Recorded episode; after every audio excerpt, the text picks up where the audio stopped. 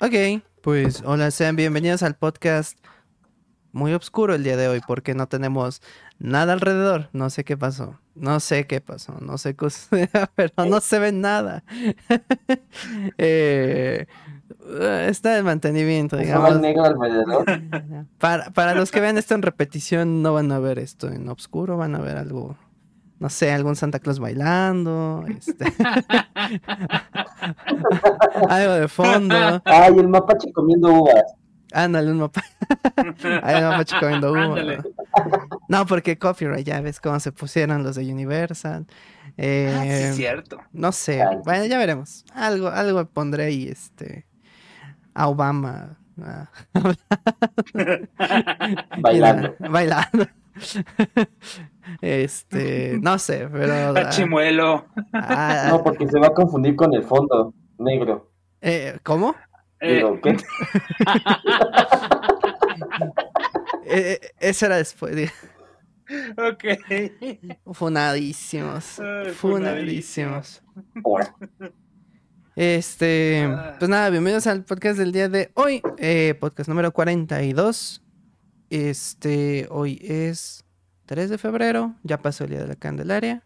Aquí estamos con Charlie, guion bajo mando, y con Enrico 89, a quienes, pues, no se les ve el nombre, pero ya saben quiénes son. Entonces, este. ya veré cómo. ya, ya, ya, veré qué, le pongo de fondo, pero algo debe tener. En fin, eh, antes de empezar, hoy hay, hay varios temas un poquito pesaditos, pero antes de eso, recuerden que nos pueden ver en YouTube, en Spotify, en Deezer, en iHeart, en Apple Podcast y en todas las demás eh, plataformas como TikTok. Eh, ya, creo que ya. creo que son todas. Entonces, este, pues eso, para que estén pendientes en todas como 5 para las 8. ¿Con qué empezamos? Híjole, es que hay mucho de qué platicar, todo lo que pasó una semana, ¿no? La silenciación. ¿La qué? Bueno, sí, cierto, pasaron varias cosas. Ah, había dicho la silenciación, pero pues sí pasaron varias cosas. Bueno, de la silenciación de... Podríamos empezar con eso. Pues sí, sí, para, empezar en quedito. A ver. en quedito. Resulta que Universal no, no Universal Studios las películas, aunque es parte de. No Universal Music nada más. O sea, el conjunto de Universal, eh, o sea, toda, toda la, la, gama Universal, se quejó con TikTok y le dijo, oye, ya te estás pasando. Y entonces, este, así, así literalmente la, carta decía, ya te estás pasando de ver, ¿no es cierto? ya, te, ya te pasaste de chorizo, bájale. Este, y TikTok dijo, ¿qué? ¿Qué? Y así, ¿no? Se estaban peleando. Bueno, pues resulta que le estaba diciendo, oye, eh, están sacando muchas canciones con inteligencia artificial de de pues los artistas que yo manejo y pues para lo que me estás dando, para las miserias que me estás dando en cuanto a dinero, pues realmente no vale la pena y estamos perdiendo más de lo que en realidad deberíamos, así que pues queremos que se mochen con pues, una cantidad más grande, ver cómo le hacemos para las regalías o qué es lo que hacemos.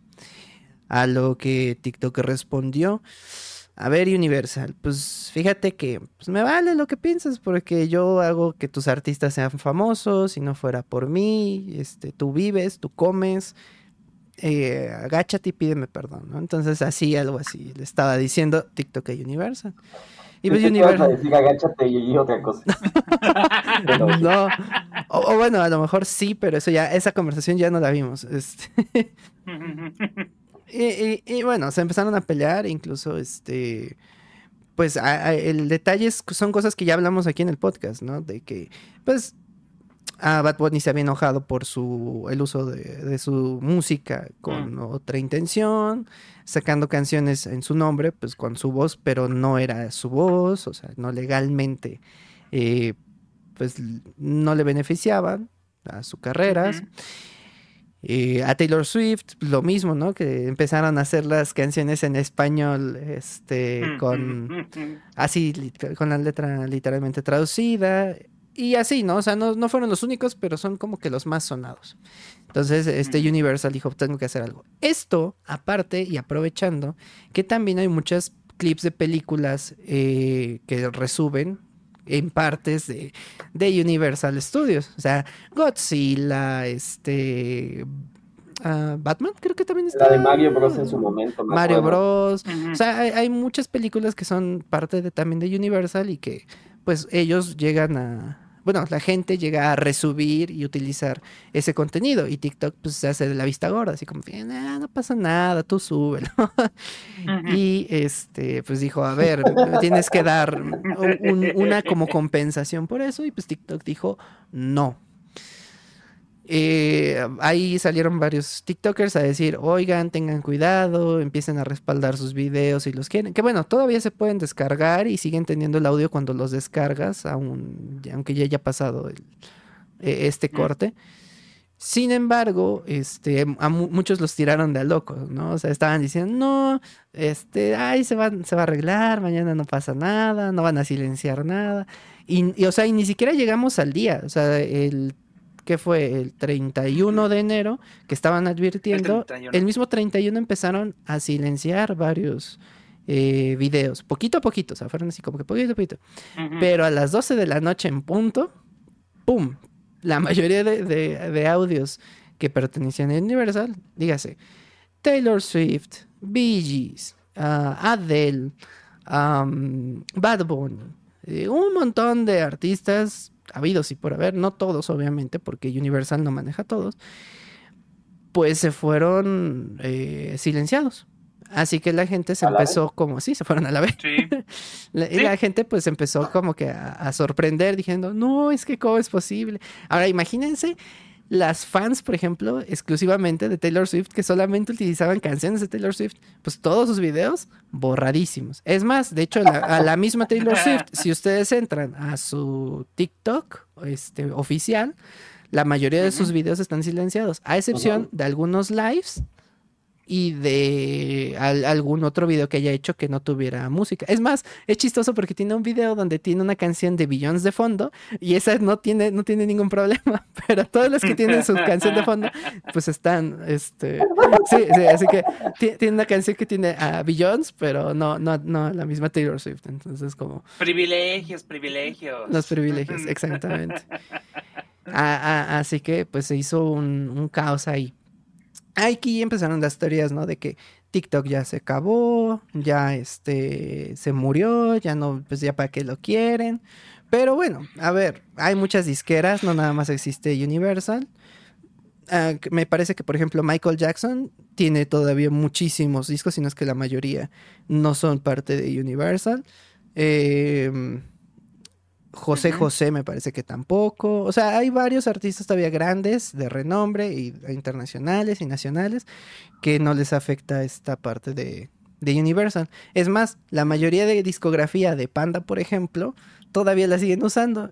La gente que estaba, por ejemplo, con José Madero, pues valió chetos, pero empezaron a, su a subir ahora videos de Panda. Y entonces estos empezaron a tomar fuerza. Wow.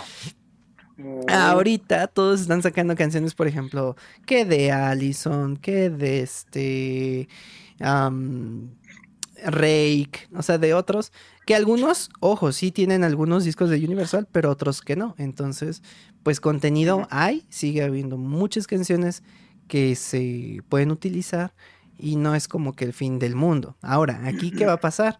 Pues va a depender de quién va a dar su brazo a torcer primero.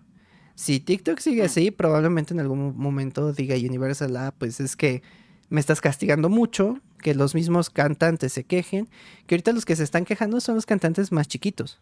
Los grandes casi no se han pronunciado todavía, uh -huh. uno que otro, pero uh -huh. los más chiquitos son los que tienen problema, porque dicen, estamos empezando con mis primeros discos y resulta que uh -huh. yo no puedo tocar mis propias canciones en, pues en video de, de TikTok. Entonces pierden el dinero de, de pues dejen de la producción, sino, o sea, ni siquiera permiten que la gente sea descubierta. O sea, ¿cómo yo le hago para que me vean? Si, si se supone que TikTok es como que el, así que el salto a...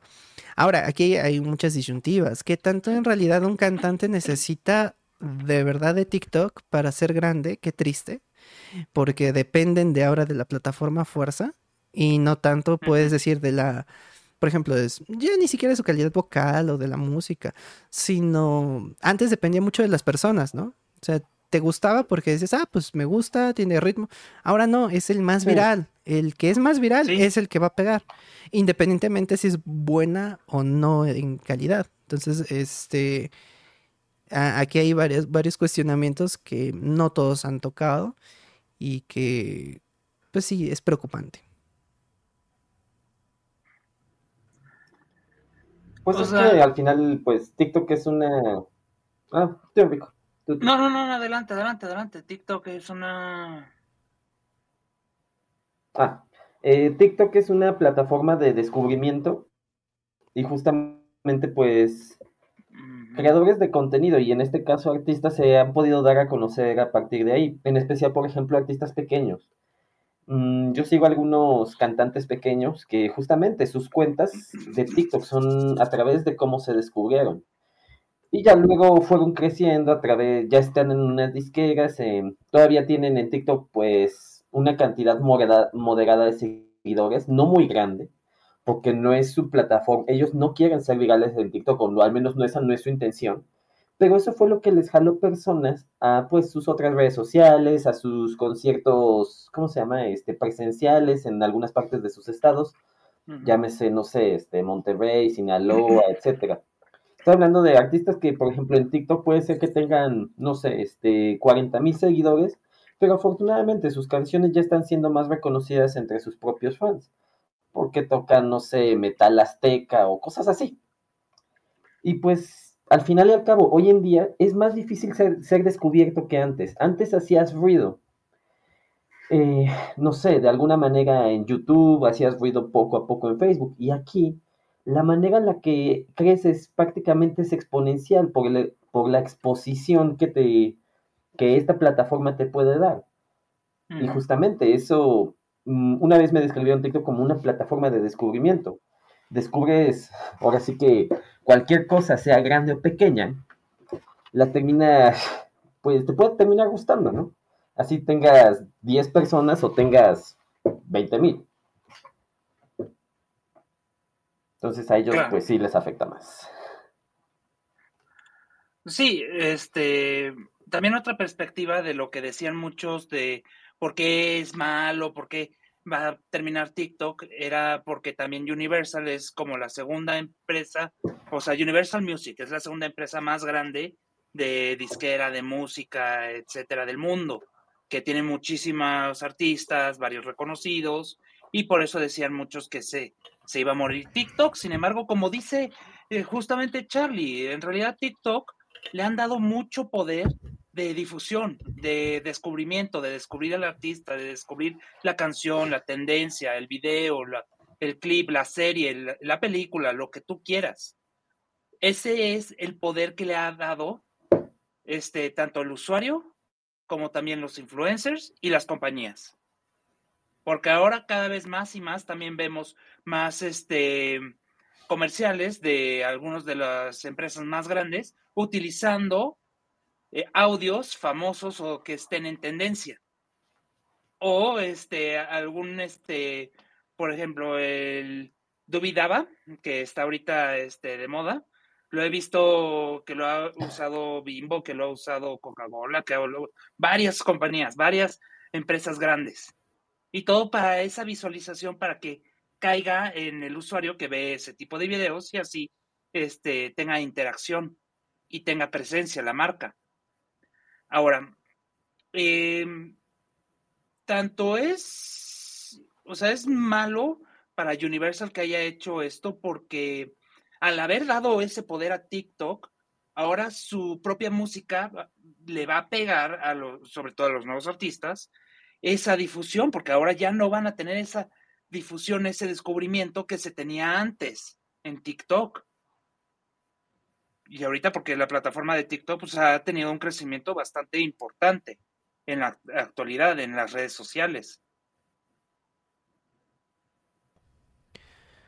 Sí, de hecho, hay, hay la parte preocupante es el, poder que permitió también la gente y los mismos artistas al momento de, decir, eh, es que todo ah, va a sonar feo, pero siempre te dicen, influencers y artistas. Los números no importan, no es una competencia, pero es que hoy en día sí es una competencia. Y aunque antes no lo era tanto, también lo era solo que era distinta. No era lo mismo antes de que, mm, no sé, e, es un decir, ¿no? Pero un Michael Jackson que iba a sacar un disco, pues nadie, nadie lo escuchaba hasta que salía. Por lo tanto, a lo mejor te enterabas de que Michael Jackson estaba produciendo un disco o estaba grabando un disco. Y por otro lado, te enterabas que otro artista en otro lado del mundo estaba preparando un disco pero nunca te enterabas de qué género era cada uno. Entonces, hasta que salía. E, esto provocaba que cada uno sacara como que algo individual, mm, que, al escucharlo individualmente sonaba muy diferente. Hoy, o sea, ustedes escuchan regional mexicano y sea con la, la voz que sea, todo el regional mexicano se escucha igual pero es porque es lo, que está ahorita en tendencia. El género, no tanto el artista. O sea, ustedes, por ejemplo, decían, no, pues es que salió Peso Pluma con el regional y de repente ya no nada más es Peso Pluma, ya también es Belinda, ya también es este Cristian Nodal, ya también está ta, ta, ta, y empiezan a salir un montón, un montón, un montón, un montón. Y todo el mundo empieza a hacer eso. Y lo mismo sucedió con el reggaetón. O sea, el reggaetón pasó exactamente igual. Decíamos, no, pues es que que era Wisin y Yandel, que era este... Bueno, no, no me acuerdo de los nombres, pero ajá, empezaron a salir, a salir, a salir. Y decíamos, bueno, son ellos nada más. Pues no, después que Rake también ya sacaba su parte de reggaetón, que Chayanne ya sacaba su canción de reggaetón. Y todos empezaban a sacar reggaetón, reggaetón, reggaetón, porque era lo que estaba más pegando. No estoy diciendo que esté bien o esté mal, simplemente estoy diciendo cómo sucedía. Entonces, hoy eh, llegan las redes, algo se hace viral, algo se hace famoso y todo mundo va hacia eso. Entonces, me sacas una canción, eh, no sé, pues sí, de regional mexicano, todo el mundo va a escucharla y después sale otro artista con regional mexicano y es lo que todo el mundo escucha. Y cuando tú le preguntas a alguien qué es lo que escucha, te van a decir exactamente los mismos, como si fueran una copia. No, pues a mí me gusta tal, ta, ta, ta, ta, y te dicen los mismos artistas, mismo tipo de canciones. Mismos artistas, mismo tipo de canciones. Entonces ya no hay como una diversidad en ese aspecto. Ahora, el hecho de que TikTok es el que decida no digo que diga TikTok, ay, sí, ahora voy a, promocionar esto, sino que mediante TikTok la gente decida, esto es lo que ahorita está de moda, pues es peligroso porque, bueno, peligroso me refiero a, pues ya no puedes sacar tú algo nuevo. Imagínate que tú como cantante de repente quieras sacar, no sé, un rock. No puedes porque o, no te va a servir o te va a costar muchísimo trabajo que la plataforma te apoye en ese aspecto. Que quieres sacar una balada, va a estar difícil. No digo que no se pueda, pero está difícil. Porque todo está inundado en los algoritmos de reggaetón, de regional mexicano y de los mismos artistas, ya ni siquiera el género, los mismos artistas, una y otra vez.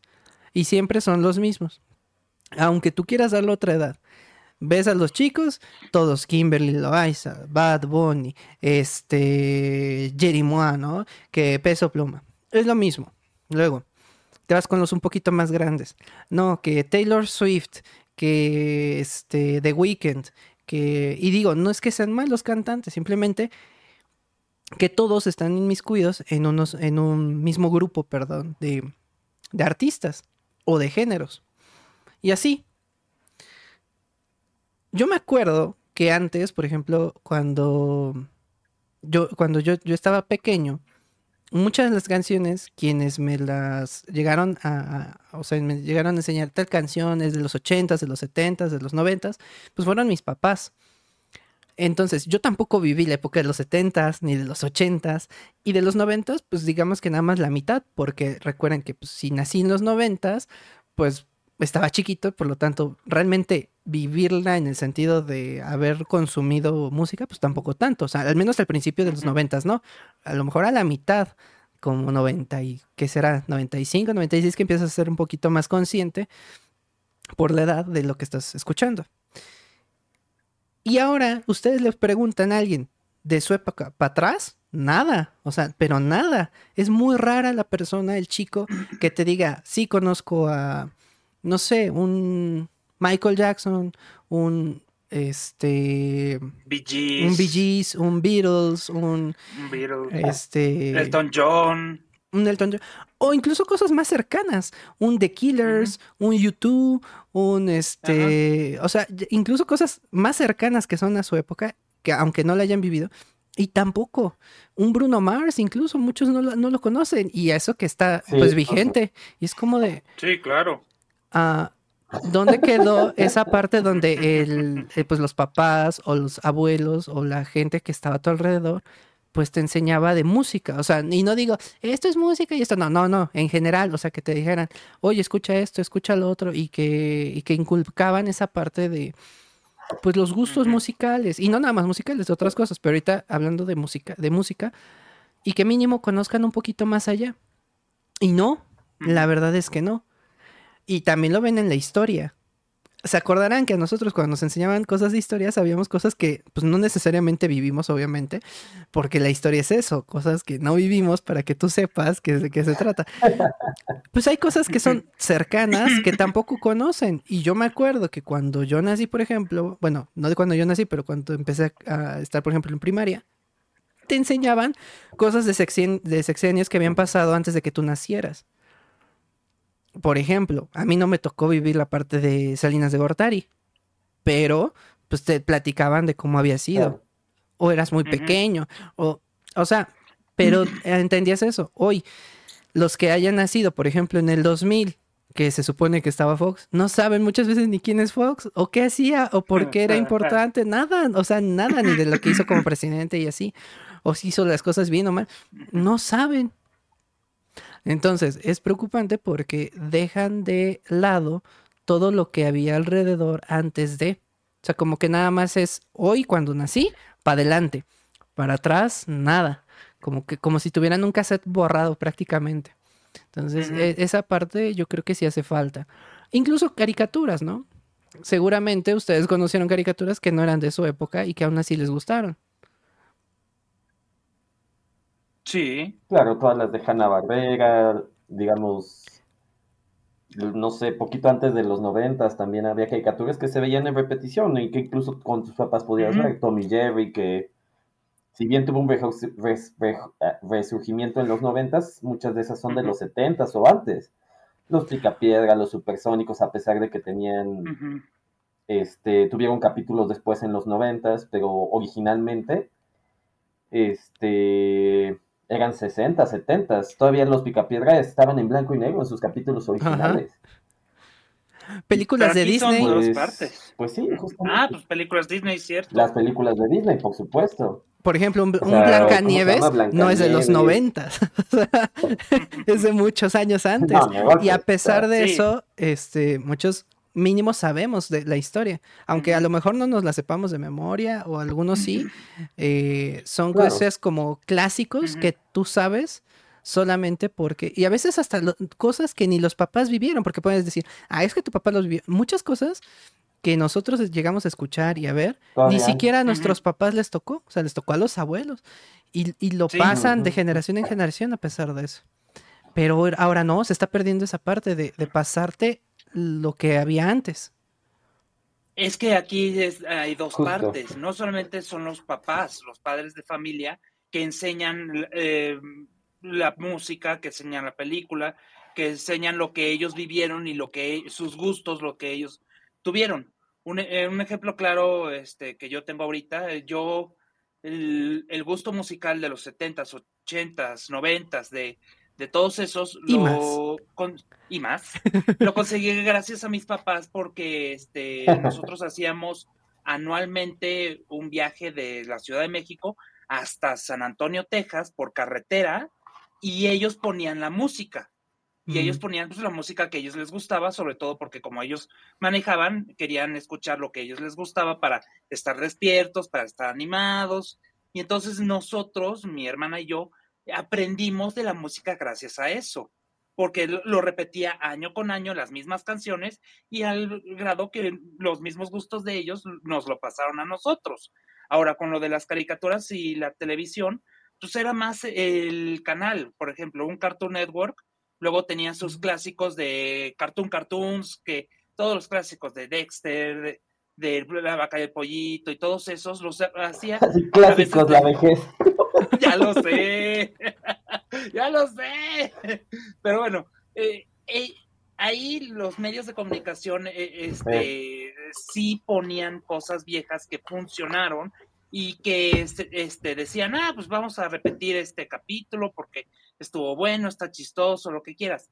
Hoy en día, ahora ya se ha vuelto de que las generaciones son más de redes sociales. Y cuando en una red social el niño va a ver cosas del pasado, no, va a ver cosas de lo que está en el presente, lo que está en tendencia hoy en día, y después de un rato, cuando ya no está en tendencia, ya se le olvidó que estaba en tendencia eso. Esa es otra, la, prontitud en la que las redes avanzan, ¿no? Y que pasa una cosa y al ratito ya pasó, ya, o sea, como que es olvidable. Y, E incluso pasa con la música. Muchos se enojan cuando les dices, ¿sabes qué? No creo, o sea, eh, por experiencia y porque lo has visto con otros artistas, cuando les dices, no creo que Bad Bunny se vuelva, por ejemplo, un clásico en 50 años, no es por ofender a, la calidad musical o, eso, sino es la, o al género, sino porque precisamente la forma en la que las redes todo lo hace tan efímero que no le va a dar tiempo a ningún artista pues eh, hacer huella que se quede para siempre. Hay obviamente a lo mejor artistas que vamos a recordar por muchos años. Un ejemplo, aquí en México, pues Belinda, yo creo que muchos años se va a quedar, pero gracias a que, por ejemplo, Belinda, para muchos de nosotros, empezó en las, como actriz de novelas. Entonces, como que ya había dejado una marca desde ahí. Luego, más canciones de niña, como El Zapito y demás, Aventuras en el Tiempo y todos esos. Y luego eh, empieza a hacer su carrera musical. Entonces, ella, por ejemplo, pues no sé si pasa la historia, pero pues muchos años probablemente sí la recordaremos eh, por un, buen tiempo. Pero hay artistas que aunque estén muy famosos, aunque tengan millones de, escuchas hoy en día, probablemente sean olvidados. ¿Por qué? Porque no van a dejar esa huella que dejaron otros artistas. Porque antes lo que pasaba era, ok, todo el mundo lo conoce, y se queda por años. Y pasaban años y seguía siendo un, hit. Tú escuchas un Billie Jean y Billie Jean sigue siendo Billie Jean y Beat It sigue siendo Beat It. Y todo mundo que, conoce a Michael Jackson, aunque sea que conozca el nombre Michael Jackson, o más bien que cualquier persona que, que tenga noción un poquito de antes, le vas a decir Michael Jackson y sabe quién es. Sabe al menos una canción, sabe al menos tararear alguna de sus canciones. Pero tú le dices a alguien de Bad Bunny y no, obviamente los que están ahorita consumiéndolo se la sabrán. Pero en unos años ya no. ¿Por qué? Porque es efímero. Al ratito el otro artista que, por ejemplo, Peso Pluma, se vuelve viral, entonces eh, se saben ahora las de él. Y al ratito hay otro, y al ratito hay otro, y otro, y otro, y otro. Y de hecho yo he tenido plática con, con personas en general, más chicas, cuando les dices, oye, ¿te acuerdas de tal? No. Y son cosas que se supone que ellos pues vivieron. Y, no, ¿cómo no te vas a acordar si tú eras? Pues sí, pero no, no me acuerdo. Y dices, ¿qué pasa? Ah, pues es que ahora la mentalidad ha cambiado mucho, la forma de aprender, de escuchar, de consumir. Y se vuelve eso, efímero, se vuelve como de un, de un día a otro. ya, ya no vale lo que antes valía. Como que como, que perdió esa, esa magia, por así decirlo. Y los números se han vuelto como que lo importante. Yo, por ejemplo, le decía a alguien de, de las Swifties ahora que, que, subí el video de esa, que se empezaron a pelear, me decían, no es que tú no sabes lo que tiene de renombre. Yo sí, es muy viral, es muy famosa. Y a lo mejor Taylor Swift sí sería una de las cantantes que quede por muchos años. Por el impacto que ha tenido, pero no por ahora, sino por el impacto que ha tenido de años. Empezó con música country, porque cuando estaba, cuando estaba joven tenía ciertas características. Es una mujer que, que, difícilmente te vas, no te vas a acordar de su rostro. Sabes quién es Taylor Swift. Deja como esa huella todavía. Pero, pero son pocos los artistas que todavía a lo mejor logran pasar el, eso. Entonces, este, yo decía de, pues sí, es muy famosa, pero por números tú no me puedes decir que es mejor. Tú me puedes decir que es mejor porque pues ha tenido éxito, puedes decir que es mejor porque pues a lo mejor se ha destacado entre los demás, porque ha dejado huella a través del tiempo. Pero si tú me dices que es famosa porque hoy hace un disco de pues enfocado a, a la filosofía del amor, pues realmente no. O sea, porque no sabes qué, qué, va a pasar con eso. Igual y ahorita lo sabes y en un mes ya pasó de moda. Entonces, no sabes realmente el impacto que va a tener cómo, el, cómo se maneja ahora.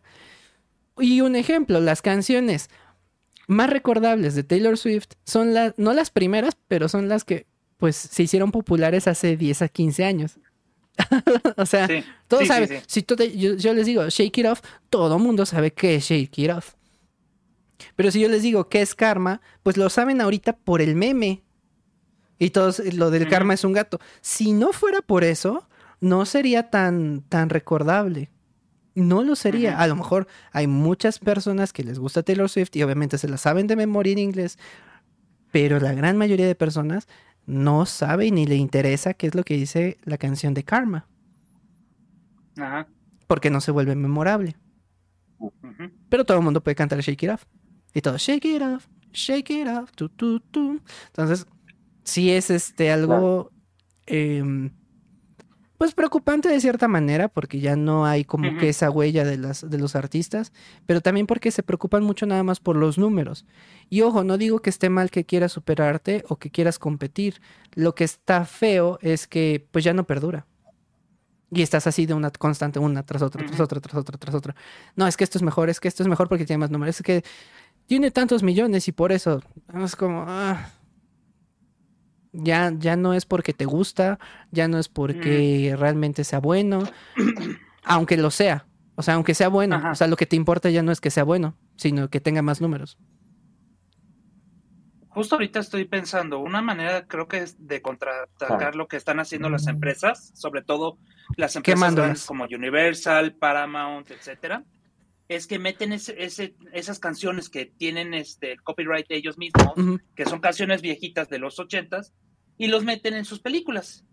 Sí. Y entonces dicen, eh, mira, en la película sale esta canción, pero muchos dicen, ah, es de esta película, pero no saben de qué artista fue o de dónde se originó. O luego hay artistas que toman canciones del pasado, las hacen remix, las sacan como nuevas y entonces muchos dicen, ah, pues esta es nueva, nunca la había conocido. Hasta que después te dice uno que sí conoce la música, no, ya está esta, viene de aquí. ¿Vieron el fenómeno este de Rick Astley que en Año Nuevo tocó As It Was? Mm, Rick Astley es el de Never gonna give you up. Never sí, sí, sí, sí, sí. Sí, sí, sí, Bueno, en Año Nuevo, para la BBC, él cantó eh, As It Was. Mm. La de You know it's not the same as it was. As it was, pero con su voz. Se, mm. se, viralizó, se super viralizó. Wow. wow. Ahora, les voy a decir algo.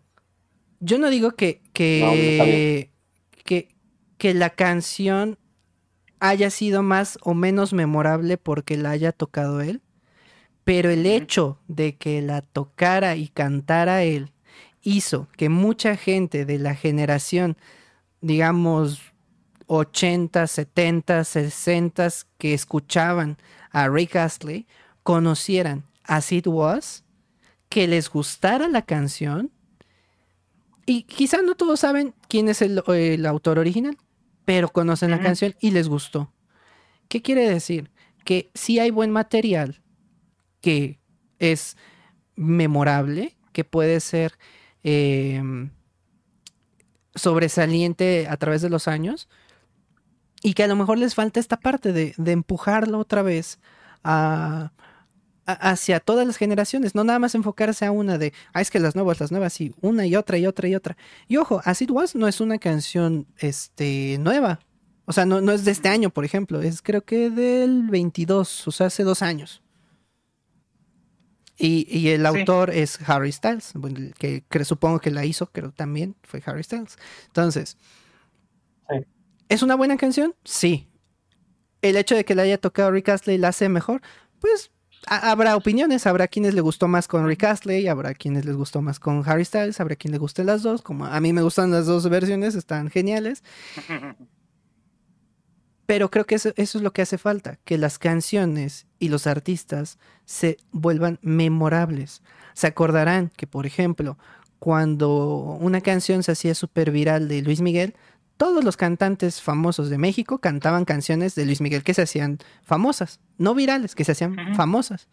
Y entonces escuchabas la misma canción a lo mejor con otros cantantes, que a lo mejor no eran tan conocidos, o sí, pero eh, se volvía como que no una tendencia como hoy, sino se volvió una eh, memoranza y todos decían, ah, es que esta canción pues la hizo tal, fulanito de tal, digamos, eh, Luis Miguel, o es de José José, o es de tal persona.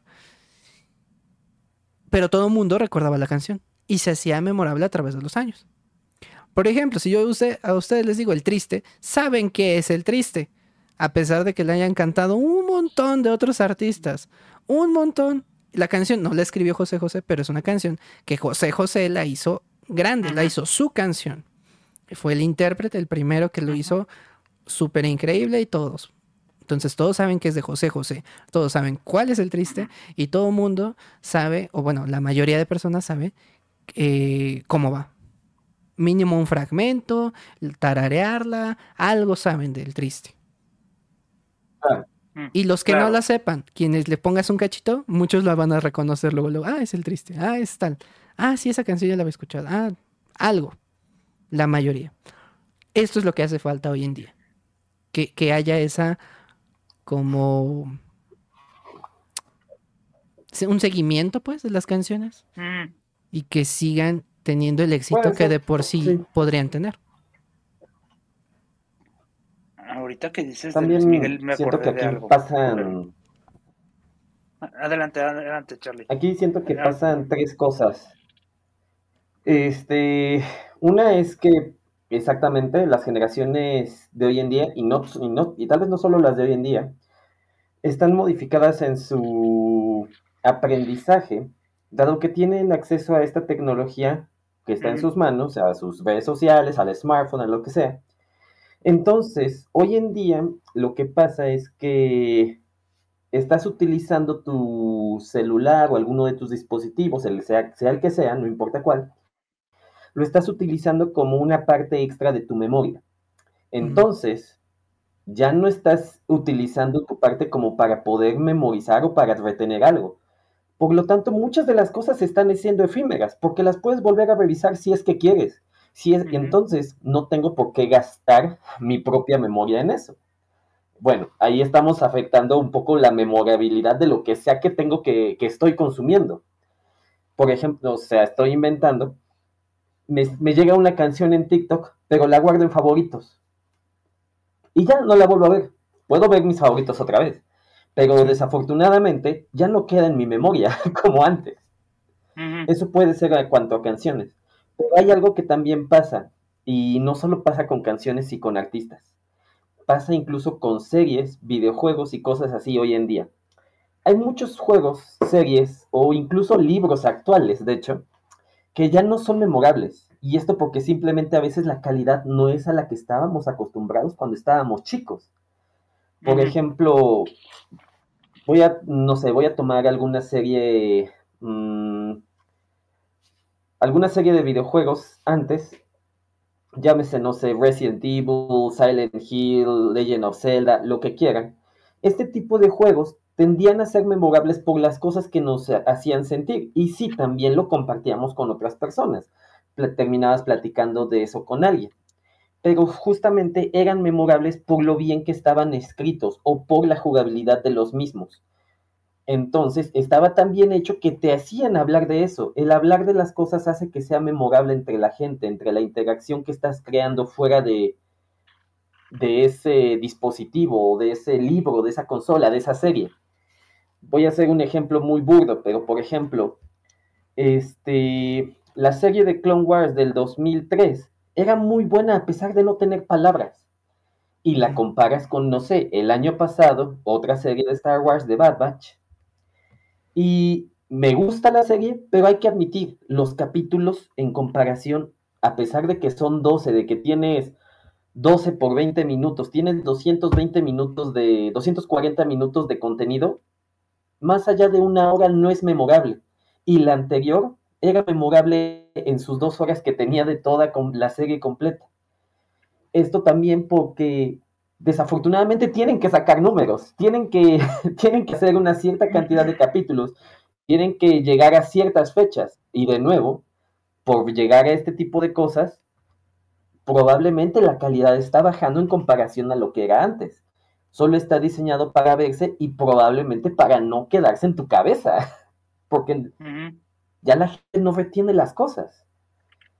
Y de tercera vez, de, tercera cosa, entonces digamos, lo primero era que el dispositivo nos está haciendo menos memorables en nuestras propias sensaciones o percepciones. El contenido está cambiando. Y otra, que ya es muy diferente y que como que tengo, tengo algo, este, en, no en contra de eso, pero es, mm, el núcleo familiar ha cambiado. El núcleo familiar ha cambiado en el sentido de que antes, por ejemplo, nuestros papás nos llegaban a contar ese tipo de cosas. Nos llegaban a contar de su música, de sus series, de lo que sea que leyeron, que si le gustaba Batman, que si le gustaban los cómics antiguos, lo que sea. Pero el núcleo familiar ha cambiado tanto que hoy en día, pues es más difícil que alguien de nuestra generación, que ya tuviera hijos, o un poquito mayor, que ya tuviera hijos, tenga la misma comunicación que antes se tenía. Este núcleo familiar se, se ha ido no rompiendo, pero se ha ido cambiando, o tal vez sí rompiendo, no lo sé, a través de los años. Y entonces ya no existe esta conexión, ya no existe esta, esta cosa que así, que te transmitían los padres y así es, y se hacía memorable. Esto por romper el núcleo familiar, si así le quieren llamar. Digamos, yo no estaba tan a favor de esa idea en el sentido porque pues yo vivo ahora sí que solo, yo hace mucho que ya no estoy en un núcleo familiar, pero pues sí, de chico, estuve con mis abuelos, estuve con mis padres y ellos me pasaron gusto sin querer. E incluso no es que me, me contaran queriendo que pasar eso, pasar eh, la memorabilidad de las cosas. Simplemente se va pasando porque se permean al convivir con las personas. Y eso es lo que quizás hoy en día, convivir con personas reales, el sentido de que te pueden pasar cosas, te pueden pasar gustos, te pueden pasar experiencias y al platicarlas se crea esta memorabilidad de lo que sea que estás consumiendo. Entonces, esos tres factores siento que afectan demasiado a que las cosas sean, me gustó mucho la palabra, tan efímeras hoy en día. Claro. Porque ya no, no importa, un segundo después. No, y ¿sabes qué es lo más triste? Que justo acabas de tocar un tema muy especial, sobre todo eso de que ya están utilizando como si fuera una segunda memoria al celular.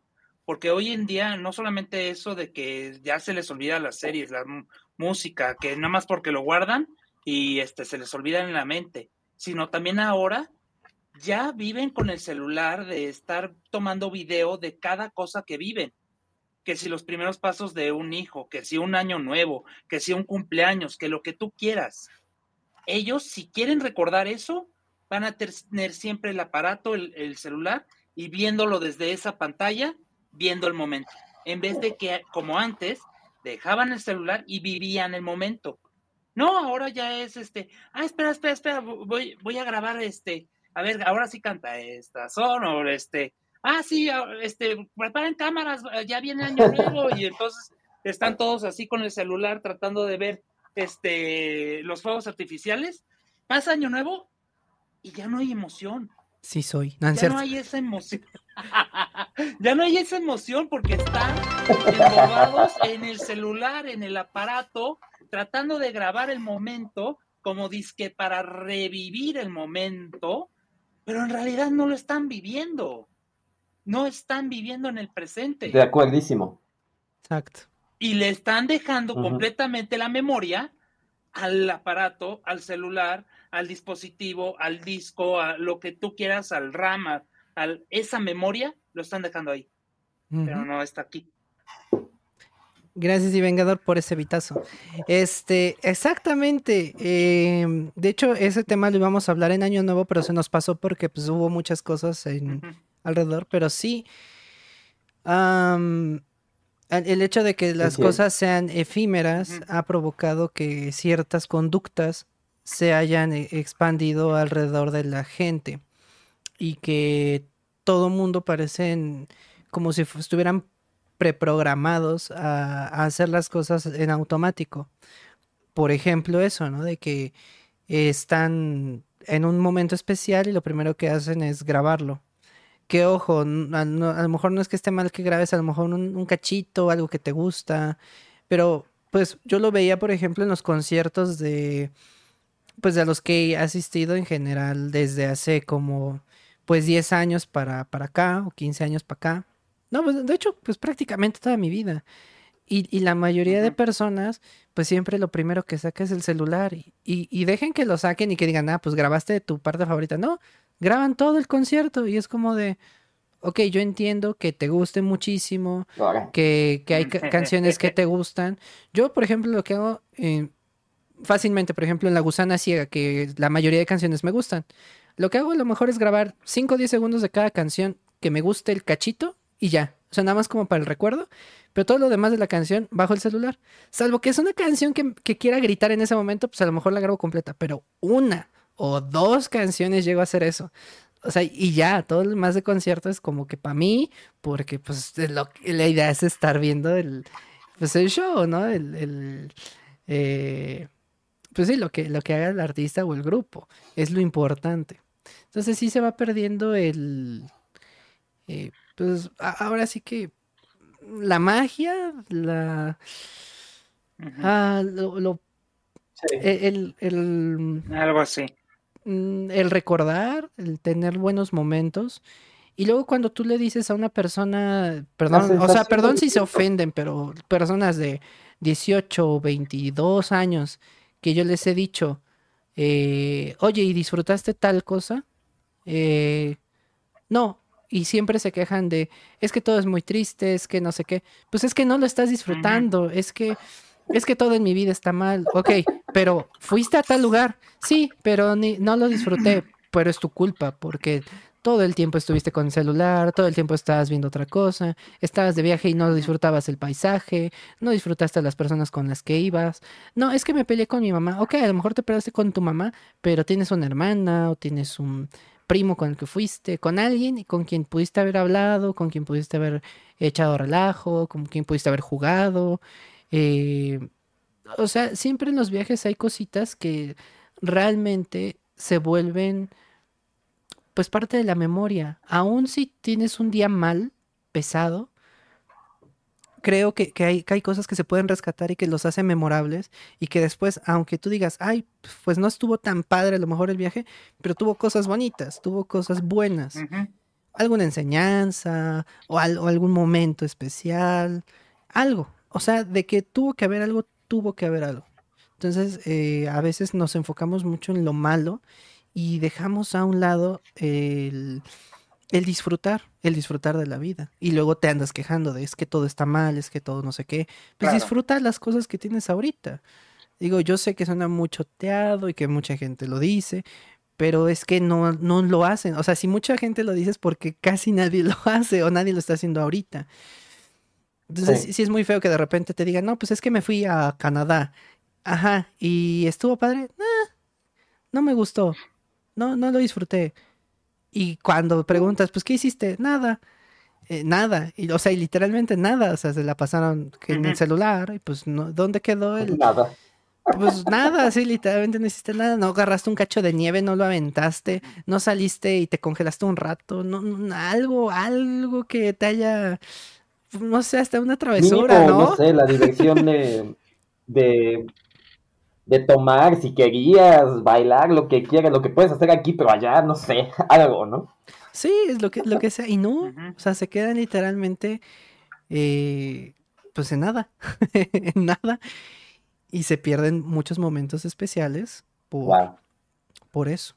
Es triste, pero así está pasando. Y lo mismo sucede a veces con, como dicen, con los hijos. Creo que la palabra sería eh, deteriorando. La, la- Sí. la- el tipo de familia se ha estado deterio- deteriorando a lo largo del tiempo del cómo interactuabas antes, de que le enseñabas. a- a- sonará muy a, a película choteada de que, pues antes el papá salía con el niño a jugar fútbol y que le aventaba la pelota, o la pelota de béisbol, ¿no? O que el- se aventaban la pelota mutuamente de fútbol americano. E- Esa, eso que a veces nos enseñaban en películas era cosa que sí pasaba. O sea, los papás, papá o mamá se ponían a jugar con el niño. Eh, mamá a veces se ponía a ver novelas con el niño. Mamá a veces se ponía a, a hablar de música con el niño. Papá también de música con el niño. Que ibas en el, en el carro y que te ponían el cassette viejito de los ochentas y que ibas escuchando eso. Que te ponían el CD de los setentas. Tu abuelita se ponía a jugar Mario Kart contigo. Ajá, aunque no entendiera y como que, ajá, como que también intentaban sí. entenderte un A mí sí me poquito. pasó. Ajá. O a veces hasta le Sí. entendían y salía peor, ¿no? O sea, te ganaban y era como de, ¿qué? Eh, no, cosas que no te esperabas. Sí. Esas cosas se van perdiendo. O sea, tienes la Nintendo Switch, pero no, no quieres jugar con nadie. No, juega tu papá, no juega tu mamá. Y entiendo que a veces, pues está bien jugar solo también, es válido. Pero que creas que no, que no necesitas para nada a tu familia, eso es lo feo. Porque te empiezas a alejar. Y no nada más tú como niño, sino también los papás a veces se alejan. Porque no, no generan ese interés. No, no se preocupan por decir, a ver, quiero entender por qué le gusta esto. Mm, a mí, me- me- les juro que a mí me sigue preocupando muchísimo esos videos donde todos los niños de secundaria, ini- iniciando la secundaria, que estás diciendo de 12, 13 años, todo el mundo sabe quién es Jerimoa. Me preocupa muchísimo, no tienen idea de cómo me preocupa. ¿Qué? Y saben sus frases, saben cómo habla, ven sus en vivos. Y los, y los papás los alientan a eso. Es más, vi apenas no una ser. publicación que me apareció. Yo no la sigo. Me apareció una publicación donde ella está promocionando su una de sus canciones. Pues me salió la publicidad. Y en los comentarios, una mamá. Miren, mi hija se sabe toda la canción de memoria y bien orgullosa la mamá. Y, es- y ves a la niña y, y así de... Lo peor no fue... Lo, lo que más me preocupó ni siquiera fue el video, ni que la mamá pusiera eso en el, en el video que estaba poniendo de comentario. Lo que me preocupó fue que solamente una persona o dos le dijeron, señora, cuide lo que está viendo su, su hija. Y un montón de más comentarios Señora, diciéndole, déjela.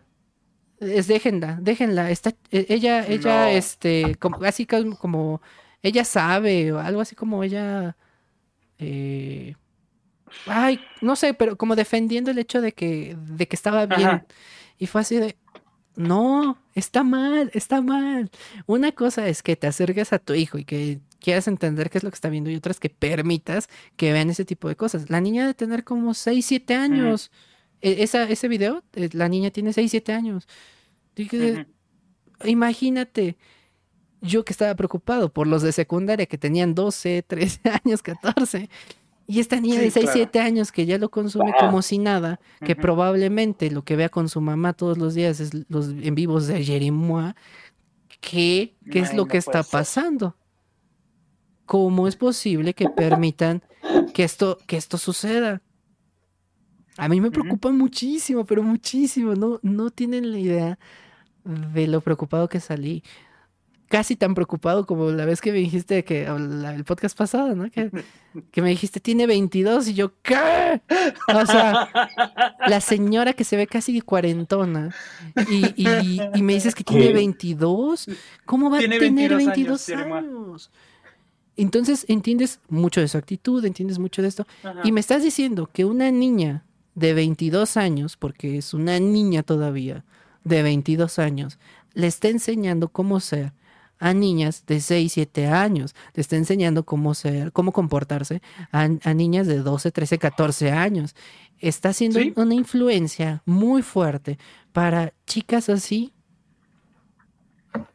Ya, bueno, o sea, obviamente también tiene señoras que seguramente la siguen y que sí, sí, sí. Pero mi preocupación no son las señoras de 30 o 40 que la sigan. Mi preocupación son las niñas de 6, 7, 8 años que están copiando sus actitudes, que se saben todo lo que dice. Aparte, ya, ya ni las canciones nada más, sino el comportamiento. Y que la gente lo vea como algo bueno, algo positivo. Eso es lo preocupante. Y entonces, aquí es la disyuntiva de, antes los papás se fijaban no solamente en, lo, en el contenido, te, te guiaban. Se supone que un papá es una guía el papá no es tu mejor amigo, el papá es una guía. Se puede llevar bien contigo, pero no es tu mejor amigo. No, no hay que confundir, porque de cierta manera los papás tienen una autoridad. Siempre va a ser una figura de autoridad. Ah, exacto. Si tú permites que esa, esa figura de autoridad se rompa por querer ser el mejor amigo de tu hijo, lo que va a suceder es esto, que van a consumir lo que quieran, cuando quieran, van a hacer lo que quieran y que creen que lo van a ver como algo normal. Es preocupante, es muy preocupante, pero la gente no lo entiende, en verdad no lo entienden. Entonces cuando tú le dices, tengan cuidado con lo que ven, con lo que consumen, no, es que tú no sabes. Mira, yo no estoy en contra de la persona, yo, yo no digo que, que le pase algo malo a Jeremiah. Estoy diciendo que simplemente tengan cuidado con lo que están consumiendo y con lo que consumen sus hijos. Tú que eres papá, deberías de preocuparte más que yo y yo me estoy mm. preocupando más y yo ni siquiera tengo hijos. es como de... No, bueno. O sea, ¿cómo es posible? Sí, señor, despierte. Señor. Señor, debería dedicar a su hijo antes de que termine en la silla eléctrica. Deja ahí, sí, ay. Lo, malo es que ahorita lo vemos o lo ven como un jueguito, ¿no? De, ay, es que qué bonita, está siguiendo eh, las actitudes de Jeremiah, no sé qué. ¿Saben qué va a pasar? Que con el tiempo esas actitudes se vuelven algo serio. Es decir, ya lo toman como algo normal, porque como lo normalizaron desde chiquitos, obviamente lo van a tomar como algo normal, por más que les expliques que es un juego, por más el hecho de que permitas que vean y consuman eso, ya. Ahora, pasa el tiempo. Esas actitudes se van a transformar también en problemas en la misma sociedad. ¿Por qué? Porque entonces ya no vas a saber cuando una persona te está hablando en serio, cuando una persona te está eh, ofendiendo, que si una persona te está eh, denigrando, si está eh, lo que sea. Ya no lo vas a saber, porque ya les da igual decir o actuar de cualquier manera. Y yo sé que puede sonar como una queja de alguien que es que ya estás grande, no lo entiendes. No, sí lo entiendo, porque hay cosas, tonterías que yo sé que cuando era chico mis papás me decían, eso no lo hagas, eso no lo veas, cuidado con esto, esto es así por esto, estas personas hacen esto por esto, pero tú no tienes que hacerlo por esto, tú no tienes que seguir las tonterías que hacen los demás, tú no seas una copia de los demás. O sea, ese tipo de cosas ayudan mucho porque te creas tu propia identidad. Pero ¿qué creen que está pasando? Que todos son una calca de otro y de otro y de otro y todos los niños actúan igual y todos hacen lo mismo se acordarán de esas partes donde dicen, no, pues es que en las relaciones yo siempre me encuentro lo mismo. Pues es parte de esto. Si hace 10 años consumían cierto contenido, ciertas actitudes y se copiaban, pues obviamente ahorita se ve el reflejo de eso de hace 10, 15 años pero nadie lo toma en cuenta porque no, no, no, no, seguramente fueron los papás. No, no, no, seguramente las mujeres son malas. No, no, no, seguramente los hombres son malos. Y es así de, no, seguramente la, de educación fue mala, seguramente lo que consumían era malo, seguramente nadie les puso un alto en su momento. Hay muchas cosas, muchos factores que hoy en día afectan y que lamentablemente hoy pues se ve el reflejo poco a poco desde los niños chiquitos ahora, que ya eso ya me dio mucho miedo, hasta los más grandes. No, y ya lo estamos viviendo. Sí. Porque ahora, eh, ahorita está en tendencia lo de las niñas Pandora. Que para quien quiera este, entender este contexto, hoy en día está en tendencia una moda que hay niñas que son entre 8 y 13 años más o menos de lo que me acuerdo, este que están utilizando y, les están exigiendo a los papás productos de Pandora ya sea delineador de cejas, este, ¿Sus eh, discos? aumento de ceja, este, labiales, este, eh, cremas, etcétera, lo que sea. ¿Por qué? Porque las niñas consumen y ven a los influencers maquillarse en TikTok y entonces el, influencer también le dice, oye, te recomiendo esto, te recomiendo aquello. Dicen que es Sephora. Ah, Sephora, perdón, perdón, perdón, sí, sí, me, se me fue, se me fue. Pandora es el de, el de la otra. Ajá. Sí, perdón, perdón, Sephora. Las niñas Sephora. Te fuiste con lo del anillo. lo del anillo fue, fue Pandora, sí, sí, sí. sí, el del anillo fue Pandora. No, el de Sephora. ¿Cómo una niña de esa edad ya está empezando a desear ese tipo de productos que son más para niñas de mayores de, de 15 años? ni siquiera de esa edad deberían de estar preocupándose por su imagen, por su piel, por cómo se ven, por cómo está delineado sus cejas, por el labial que usan. No deberían. Usualmente no es normal eso.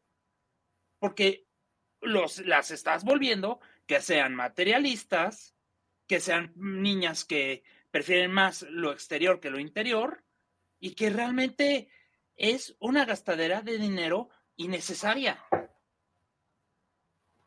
Sí. Porque Sephora no es barato. Ese tipo de productos no es nada barato. Y aún así, los papás las consienten y dicen, sí, mi amor, lo que tú quieras, mi amor, lo que quiera mi princesa. ¿Dónde, ¿Dónde está el límite? ¿Dónde está la figura de padre y de madre que le pone los límites y que les dice, ¿por qué quieres ver ahorita de tu imagen si estás bonita? Hasta que llegue una persona y le ponga el límite y entonces no le va a gustar y se va a enojar. Es que eh, eso, eso va a pasar. Eso va a pasar. Eh, en algún momento. Como dirían este en chicas pesadas, el límite no existe. el límite no existe. Ojalá hasta que se los, hasta que se los pusieron, ¿no? o sea, y de hecho pasó. E, ese, es un, ese es un, digamos que una enseñanza de esa película de chicas pesadas, que dicen, ajá, sí, no hay límite, hasta que llegaron a un límite en el que todas terminaron mal. ¿Por qué? Porque siempre va a haber alguien que te marque el límite o algo que te marque el límite.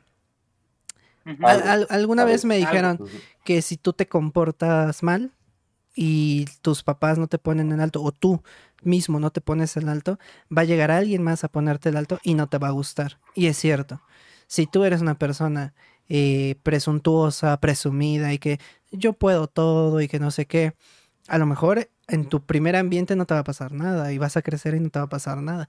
Pero va a llegar un momento en que te vas a topar con alguien que no te va a soportar y que te va a poner ese límite. Y a lo mejor te, o sea, puede ser algo muy grave o algo no tan grave, pero te va a poner ese límite. ¿Cuál va a ser el problema de que te pongan ese límite si tú no te lo pusiste antes? Que ya no te va a gustar literalmente que te pongan límites.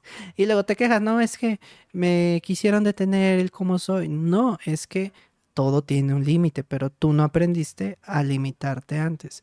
Ahorita, em, esto es algo que preocupa en otro sentido, porque recordarán que creo que lo dije en el podcast pasado, en el anterior, que había chicas que se preocupaban mucho porque su cabello estaba súper maltratado y que, por ejemplo, yo que no uso ningún producto, pues tengo mi cabello súper bien. ¿Por qué? Pues porque yo no me pongo ningún producto. Yo no me ando poniendo cremas y que shampoos de no sé qué y, queda súper bien. El hecho de que se estén pone y pone y pone químicos y químicos y químicos, ¿qué creen? Que termina maltratando el cabello. Y ellas, esas que creen que, ay, me estoy cuidando el, cabello mucho y que no sé qué, en realidad muchas veces se lo están terminando de, de joder, o sea, se lo están maltratando más y más y más. Y lo mismo sucede con la cara. Las niñas más pequeñas y los niños más pequeños cuando tienen su, en su piel tienen una, su propia humectación, por así decirlo. Si tú les pones cualquier cosa, maquillaje, eh, crema, químico, cualquier cosa, son muy sensibles. Recordarán que muchos, por ejemplo, los bebés, cuando tú les pones algo, aunque no sea un maquillaje, que sea un plátano, un cacho, o le sale un grano, o le sale una manchita. ¿Por qué? Porque su piel es muy sensible. Cuando crecen, sí, cierto cuando crecen y tienen, no sé, 8, 9, 10 años, que ustedes pueden decir, no, pues ya están más grandecitos, sí, pero su piel sigue siendo sensible ante muchas cosas. Si tú les empiezas a poner químicos, maquillaje y demás, empiezas a maltratar su piel. Por mucho que la crema sea para cuidar la piel, las cremas son para cuidar las pieles que ya están, por ejemplo, resecas o que tienen demasiada humedad, una persona que a lo mejor suda mucho, pero un niño pues no tiene esa preocupación porque tiene su propia humectación, tiene su propio, em, digamos que autocuidado, su propio skincare es su propia piel, no necesita nada más. Entonces, eh, el problema es estarte pone y pone y pone esos productos. Recordarán que yo decía que el pico de edad de las mujeres de belleza normalmente está entre los 22, 23, máximo 24 años. Y en este aspecto es algo muy similar. Si tú para los 22, 23, 24 años como mujer te maquillabas desde los 12, 13, 14, 15 todos los días y que lo haces así diario, diario, diario, ¿qué crees? Que tu pico probablemente sea hasta los 18, porque para los 20, 22 te empiezas a arrugar. Tengo amigas que desde que entramos a la universidad, teniendo 18, 19 años, ya tenían su piel súper maltratada. Y no es porque, no es culpa del maquillaje, es culpa de que lo hacían diario. Se acostumbraron a hacerlo desde que estaban en secundaria. Y cuando llegan a la universidad, pues ya tienen su piel toda, pues maltratadísima. Ya no se diga ahorita que tienen 30 eh, o, o 28 por ahí y pues está su piel súper, súper pues, mal a lo mejor no arrugada, pero sí reseca, sí este, ya no se pueden poner maquillaje porque se, se, lastiman, las patas súper marcadas, y dices, eso se va, se empieza a marcar más a los 40, no o 50 incluso. Las que se te hacen aquí en la nariz en las mujeres, estas curiosamente como en las chicas de 30 y algo, las he ah. visto mucho, o sea, las aburridas como, y yo maldita sea, como por aquí, ah, mi nariz. Las que se hacen así como como unas líneas, ¿no? Que te dividen la cara. Sí. Esas normalmente deberían salir realmente hasta los 40 y empezar. Pero no, hay unas que tienen apenas 28, 25 y ya se les empiezan a marcar. Y, dices, pues más allá de que mínimo te hubieras puesto en lugar de maquillaje todos los días protector solar. Ya de perdida, que creo que sería más sano que, que tu maquillaje protector solar, tu crema para a lo mejor humectar y ya, se acabó. O nunca salir. o, nunca salir, quedarte en tu casa, sí. no, este. Eh, eh, eh, es, es, muy difícil. Ahora, lo malo es que el cómo educaron a, sus hijas ya es más difícil de detener. Ya no van a poder decirle, no, ya ahora te voy a poner un límite. Ya no, ya es muy tarde. Ahorita, ¿cómo le pones el límite? Ya, no se lo pusiste en un principio, eso tenías que poner desde el principio. Tienes que, no es que la, no es que la espantes y que digas, no te maquilles porque te vas a ver vieja. No, simplemente, oye, ¿sabes qué? Tú no estás en edad para eso, eso lo vas a poder hacer más adelante, ahorita tu piel está bonita, o sea, decirle cosas positivas que probablemente hagan que la que la niña, pues entiende desde un principio, pues no te hace, no te hace falta, no te hace falta. Sí ya en algún momento a lo mejor pues ya podrás hacerlo por tu propia decisión o ya a lo mejor te hará falta más pues más adelante y no hay ningún problema. Hay, hay, cosas. Yo recuerdo mucho que regañaban mucho a mis compañeras en la secundaria y en la prepa, les quitaban el maquillaje porque ahí andaban este, perdón por la expresión, pero chingues y chingues en la pestaña, chingues y chingues en la pestaña. ¿Y qué creen? Que se quedaron sin pestañas y hoy en día pues tienen que estar usando las pestañas estas postizas, Postizas. porque pues sí tienen pestañas pero ya muy chiquitas, ya todas arrancadas, porque como estuvieron eh, toda su secundaria, toda su prepa maquillándose súper, súper, súper, pues con delineadores súper grandes o rímeles, Enchinándose las enchinándose las la- pestañas, ¿cómo se ajá, sí, Con la Sí, cuchara también. exactamente. se, se arrancaban eso, entonces al arrancarse las pestañas, pues ya no crece con tanta facilidad y si te la estás arranque y arranque y arranque, llega un momento en el que ya no crecen ni rápido ni a la misma altura. Eh, y pues hoy en día se ven súper, yo le he dicho, ¿no? Eh, tengo compañeras que son de mi edad que se ven súper, súper grandes y no deberían, pero es porque no se cuidaron desde un inicio, porque se estaban haciendo esas cosas. Sin embargo, hay otras que nunca usaron maquillaje y que hoy en día se ven súper bien, ¿las ves? Ujú. Se ven súper jóvenes, hasta a veces se ven mucho más chicas de lo que, de lo que son. Las ves y se ven a lo mucho de 25, 24, incluso 23 años y tienen ya sus 30 o 28. Entonces, este, sí, sí impacta mucho, pero no se dan cuenta. Y ¿Y ojo, ¿Sabes qué es lo Jenny peor? Moa es parte de eso. Ella Sí, se supone Moa. tiene 22 y se ve de 35. Vean ese ejemplo. ¿Ustedes en verdad quieren verse así? Yo veo que dicen que hermosa y que yo no, yo no, yo no veo de dónde. De verdad es que se ve maltratada incluso de la, de la piel. O sea, si ustedes son sinceros, sean sinceros con ustedes mismos, véanla, Ujú. véanle su cara, no cuando tiene filtros, no. Ustedes han visto su cara sin filtros, los que la ven en vivo, muchas veces no usa filtro, a veces sí. Cuando no usa filtro, ¿en verdad quieren su piel así a los 22? O sea, a los 22 quieren su piel así. Deben de tener cuidado y también ese, mm, pues, criterio, otra vez volvemos al criterio de, de, de- de que si ustedes quieren verse así, termina siendo contraproducente para tu piel incluso. O sea, ya ni siquiera es por mí Sí, ni sí. porque me caiga mal, no es por tu bien. Tú misma, fíjate.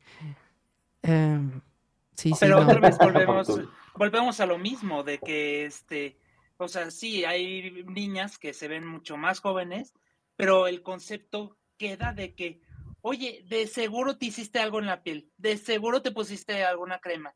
¿Cuál es tu receta para estar así? Como ahorita que te preguntaron a ti, ¿qué tipo de shampoo haces, condicionador, este químico? ¿Qué es lo que haces para tener tu cabello así? No cuidar. Es que es, es que muchos ya tienen el concepto de que tienes que hacer algo a fuerzas para tenerlo así. A fuerzas. Sí. Y pues a veces no es. A veces es genética, a veces es el tipo de piel, a veces sí ese producto, pero porque lo utilizó correctamente, inteligentemente y no diario, este, cuando realmente lo tenía que utilizar, porque ¿a poco diariamente tiene- tienes que poner bloqueador? Solamente si vas a salir, si no vas a salir, ¿para qué? Exactamente, o si te quieres asolear o si estás en la playa y el sol está fuerte, te tienes que poner para cuidarte y no quemarte. O sea, es un ejemplo tonto, pero imagínate con esto del maquillaje. ¿A poco realmente necesitas irte maquillada al súper? Que ponerte delineador para ir al, no sé, a- por tu pasaporte. Y lo malo es que muchas creen que sí, o sea, muchas de verdad creen que creen que sí, que es necesario como ponerse algo a fuerza. Eh, no, no sé, yo, ahí sí yo ya no, no me meto porque no sé si sea por inseguridad quizá de que no se sientan atractivas quizá o, o- o que se vean bien, digamos, ante la gente. No sé, o sea, puede ser, ¿eh? Que, que no sean tan seguras de sí mismas de, de que sin maquillaje pues no se vean bien. Quizás sea eso. Pero, pues Pero a poco plastas y creo, plastas creo yo que, ajá, no, creo yo que no es necesario. Y no, y ni siquiera a veces nada de maquillaje. Hay, hay muchas mujeres que yo he visto sin nada, nada, nada, absolutamente nada de maquillaje, que podrían bien salir así y no pasaría nada. Seguiría siendo la chica bonita, la niña bonita, o tierna, lo que sea, y, y sin embargo lo siguen haciendo. O sea, por eso digo, a lo mejor es una parte como de inseguridad de ellas mismas, o de estas mismas personas de, pues a fuerza tengo que ponerme esto para, pues para, para verme bien, ¿no? Um, no sé, es por ejemplo también eso, eh, hubo alguna pelea en algún momento de que si te tenías que lavar el pelo todos los días y hay gente que te dice no, que pues un día sí, un día no. Y, y es cierto, o sea, si tú no te lavas el cabello un día sí y un día no, no te pasa nada. Tu cabello, de hecho, se, se vuelve más eh, suave. ¿Por qué? Porque la grasa del mismo cabello, a, ver, ahí está, tu mismo cuerpo te ayuda a que tu cuerpo esté bien. ¿Por qué tendrías que meterte un químico si tu cuerpo solito hay cosas que puede hacer por sí mismo? Salvo que ya te hayas fregado, por ejemplo, el cabello, pues a lo mejor necesitarás otro producto que permee ese daño que ya le hiciste. Como por ejemplo, cuando te ponen, cuando te descoloras el cabello, ¿no? te, te quita, te, te, te, lo quemas, por así decirlo, después de cierto tiempo, y entonces te tienes que poner un químico que te ayude a proteger esa, eh, pues ese maltrato. Entonces, en ese caso, sí, pero es porque tú ya te lo maltrataste, no porque se haya maltratado mágicamente o porque tu cuerpo no pueda este, autocuidarse en ese aspecto. Eh, como cuando te dicen, ¿no? Que te, que te da gripa y que te dicen, tómate el té fulanito, y a lo mejor el té no te hace nada. O sea, probablemente tú te ibas a curar de todas maneras después del tiempo que de por sí es de incubación, porque tienes anticuerpos. Ojo, esto no quiere decir que no te mediques o que no vayas al doctor. Tienes que ir al doctor porque una enfermedad se puede agravar, porque tienes que detectar qué es y porque las medicinas también pueden ser importantes. Pero ojo, hay gente que se automedica. Entonces, se toman cualquier medicamento que les puede hacer más daño que la misma enfermedad que están teniendo. A lo mejor la enfermedad, nada más si hubieran ido al doctor, les habría dicho, ¿saben qué? Pues nada más esta pastilla y ya, tantas horas, tales días y ya. Pero no, como tú te sentías mal y querías este, sentirte bien rápido, te metiste tantas pastillas, te terminaste jodiendo el hígado, el, algo. Y luego dices, no, pues es que las medicinas no sirven. Y ese, te estás dando cuenta que tú mismo te estás fregando el cuerpo porque no quisiste ir al doctor, porque no quisiste checar qué era, te automedicaste y ahora pues tienes otro problema que no es necesariamente eso. Entonces, hay veces que los mismos doctores saben, te dicen, ah, tienes esto, no le vamos a meter nada fuerte porque pues puede ser grave para tu salud, te vamos a dar esto que te va a controlar los síntomas, y solito vemos cómo, cómo, te recuperas en tantos días. Si no te recuperas, luego te dicen, ¿no? Si llegas a tener otro síntoma, me avisa y entonces ya le mando algo más fuerte. Pero es por precaución. No te manda inmediatamente lo más fuerte porque muchas veces saben que te puede hacer daño. Entonces lo mismo sucede aquí. Tú te pones maquillaje, el maquillaje que sea, lo que, lo que quieras ponerte en la cara ¿Lo necesitas? No, o sea, realmente nada lo necesitas. ¿Que te gusta? Pues está bien, de vez en cuando quizá, ya cuando estás grande y que sabes que tu piel, pues lo puede resistir, pero debes de tener en cuenta que vas a tener que tener cuidados extras sobre tu piel. Es como las chicas y hombres que actualmente se, se operan a diestra y siniestra.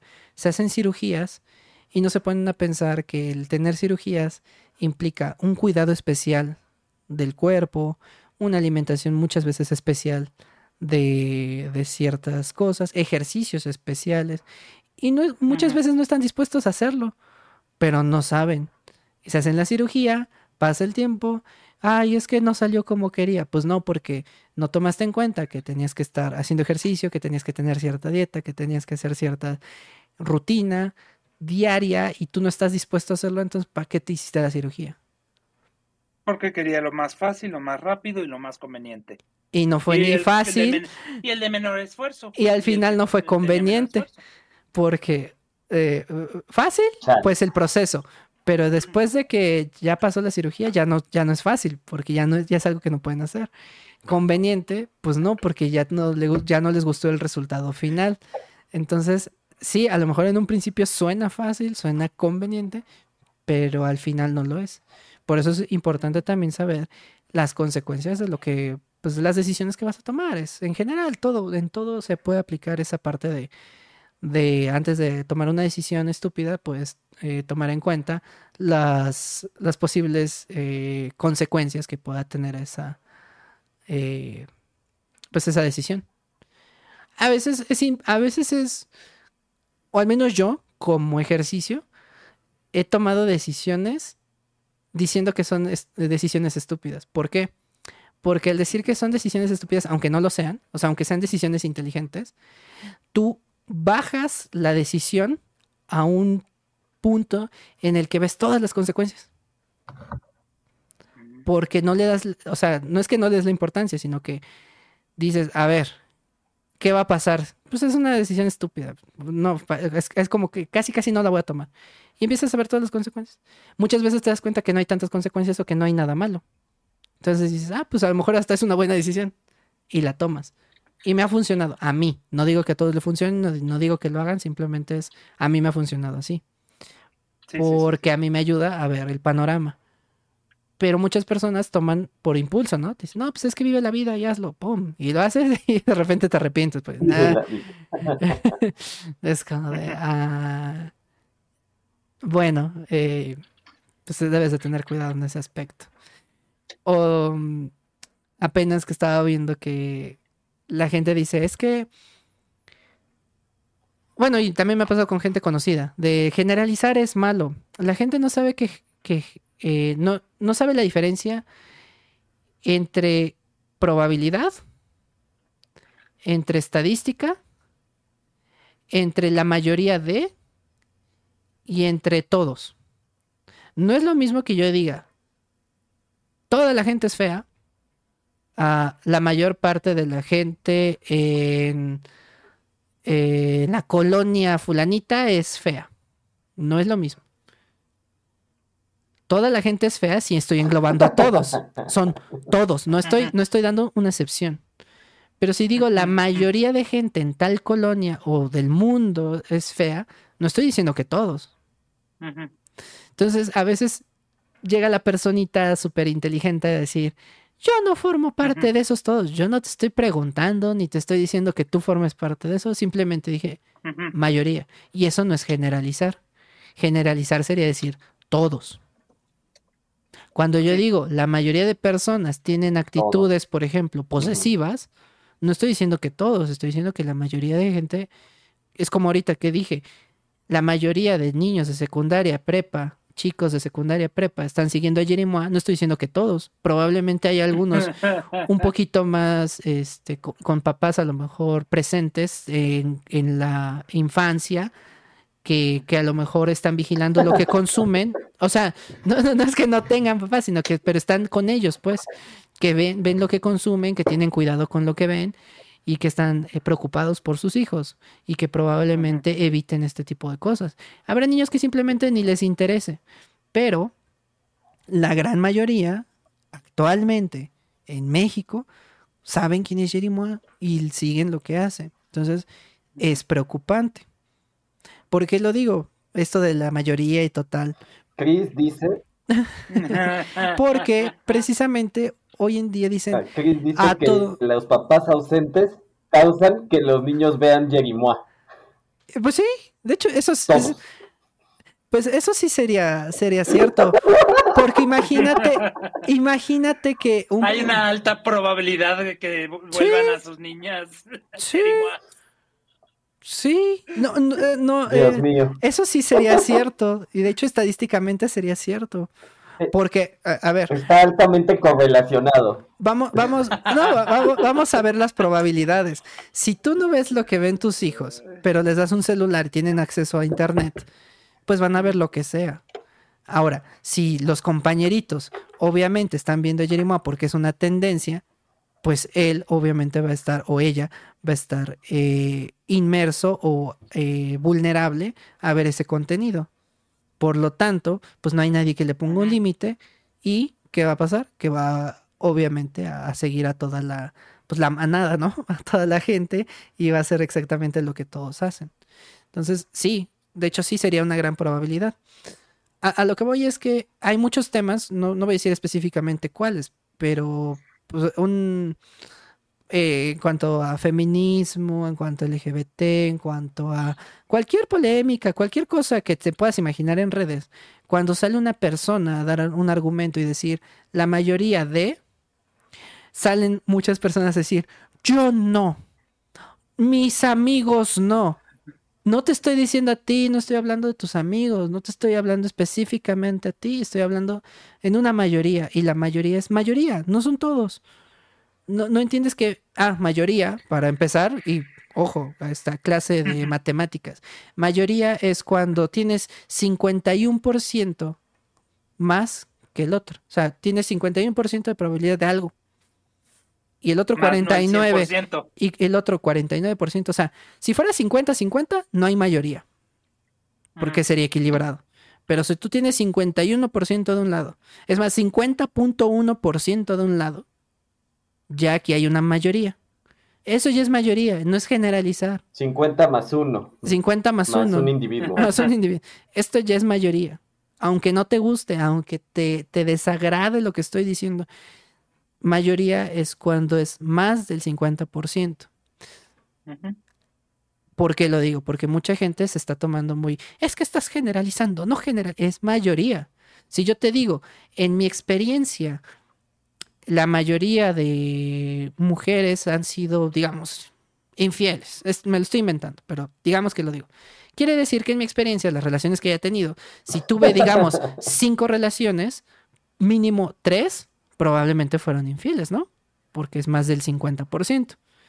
Si hubiesen sido dos, pues no podría decir mayoría. Diría, sí, no. No, pues menos de la mitad. Algunas. Algunas mujeres son infieles. Si tuviera una persona, pues diría, ah, pues una persona fue infiel. No, no es tan probable. No sé, es, es un ejemplo nada más. Entonces, gente, no se enojen cuando una persona dice, la mayoría de personas hace esto. Si tú no lo haces, ¿qué te importa? Tú no eres parte de ese espectro, no pasa nada. No te tienes que enojar con otra persona porque te está diciendo mayoría. Y muchas veces hasta está en estadísticas que te dicen, el 80% de los hombres hace tal cosa, no sé. Eh, no lleva a sus hijos a la escuela, me lo estoy inventando. Entonces, si el 80% de los hombres no llevan a sus hijos a la escuela, pues es la mayoría, ¿no? Mayoría de hombres no lleva a sus hijos a la escuela. Si tú eres un papá que lleva a sus hijos a la escuela, pues está bien. Tú eres parte de esa parte que no es mayoría, eres parte del 20%. parte de la minoría. Y no pasa nada no está mal, simplemente hay una mayoría que no lo hace. Ahora, podría ser al revés, a lo mejor el 80% de los hombres sí lleva a sus hijos a la escuela y el 80% de las mujeres no lo hacen. No sé, también me lo estoy inventando. Pues entonces la mayoría sí los lleva y la mayoría de mujeres no los lleva. Y tampoco está mal, simplemente se están basando en una estadística. Pero muchas veces lo toman personal. Recordarán lo de Taylor Swift. Si yo dije si yo dijera, no lo dije, pero si yo dijera, la mayoría de canciones de Taylor Swift, que se sobreentiende más o menos al TikTok que hice, eh, tienen letras rebuscadas como las de Arjona. No estoy diciendo que todas las canciones de Taylor Swift suenan Arjona, ni estoy diciendo, estoy diciendo que a lo mejor algunas, dependiendo de lo que haya dicho. En el video, de hecho, se entiende que tiene canciones, no digo ni mayoría ni minoría, o sea, no tiene la palabra. Por lo tanto, puedes deducir que son algunas. Y ya. Y si fuera mayoría, tampoco tendría nada de malo. No estoy diciendo que todas. No estoy diciendo que es una calca. Pero eh, eh, se tergiversa mucho el mensaje. Y eso es algo que debemos evitar. Se está olvidando el entender lo que se quiere decir y se están basando más en lo que quieres oír. Eh, quiero, ajá, o sea, a veces quieren pelear. La gente quiere pelear. Y cuando tú dices mayor, es que no generalices, es que estás haciendo. No, simplemente estoy dando un punto de vista basándome en una estadística donde la mayoría pasó así, o en la mayoría de mis experiencias fue así. No estoy diciendo que sea así, no estoy diciendo que todos, no estoy diciendo jamás mayoría. Mayoría no es todos. Y ya. Hablando de mayorías, lo que sucedió y esto lo tiene que platicar Enrico porque es el que se sabe mejor el chisme de las VTubers. Y digo mayorías y minorías porque, a ver, Hoy en día ya hay muchos VTubers. Mm. Ya, muchos. Ajá. Para los que no sepan qué es un VTuber, un VTuber es una persona que utiliza un avatar, eh, ya sea para hacer stream, para hacer videos, para hacer contenido en general en, en redes. Y el avatar normalmente ahora es tridimensional. Antes eran más 2D, ahora son de en, dos, en las dos, 2D o 3D. Sí. Y eh, pues ellos hagan de cuenta que están frente a la cámara y se mueven, pero ustedes no ven a la persona, sino ven al muñequito moverse como esta persona se está moviendo, hablando lo que él está diciendo. Y obviamente lo único que a veces sí se escucha Ujú. es su voz, o a veces no, a veces su voz también está eh, robotizada o cambiada por inteligencia artificial para pues no des- para que no descubran quién es o a lo mejor le tiene miedo a su voz, no sé. Pero bueno, Sí. hacen eso. Ahora sí. Pero sí. Sí, no es lo mismo una VTuber que es animada a lo que es a- ahorita Charlie, que es un personaje, Charlie Mando, con el casco. Porque él se este oculta su identidad, eh, oculta su cara, Porque Pero- existo. ah, porque existe y eh, es- usa su propio cuerpo para expresarse. Estas VTubers utilizan aparatos especiales, este, cámaras especiales, que este, eh, captan su movimiento, su cara, sus expresiones y hasta a veces cómo hablan para que la animación o el ah, tridimensional o de 2D se mueva. Ahora, ¿qué es lo que pasó en esta comunidad? En esta semana, este, el lunes explotó eh, la, la red social X, Twitter, de una compañía muy famosa aquí en Latinoamérica y habla hispana llamada Owosu. Esta compañía tiene en su cargo a varias VTubers dentro de esta. Es como una agencia de talento, pero para VTubers. Entonces, ellos lo que hacen es, se supone que se administran este, las redes sociales de las VTubers, les editan videos, les eh, consiguen este, promocionales con marcas, con otros VTubers, etcétera.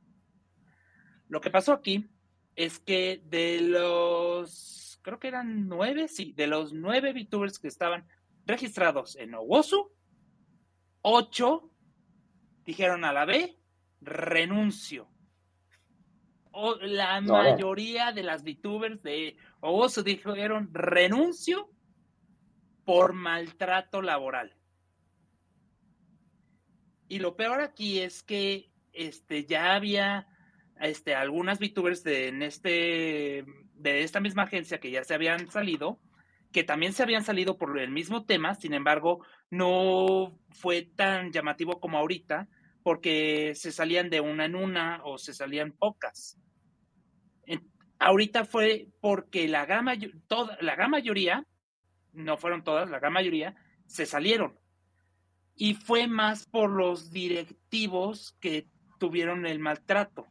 Ahora, Owosu, este, creo que aquí tengo este un poco de la historia. eh. Eh, fue creado por el youtuber este Misha, Misra, perdón, Misra, que es un este uno de LOL.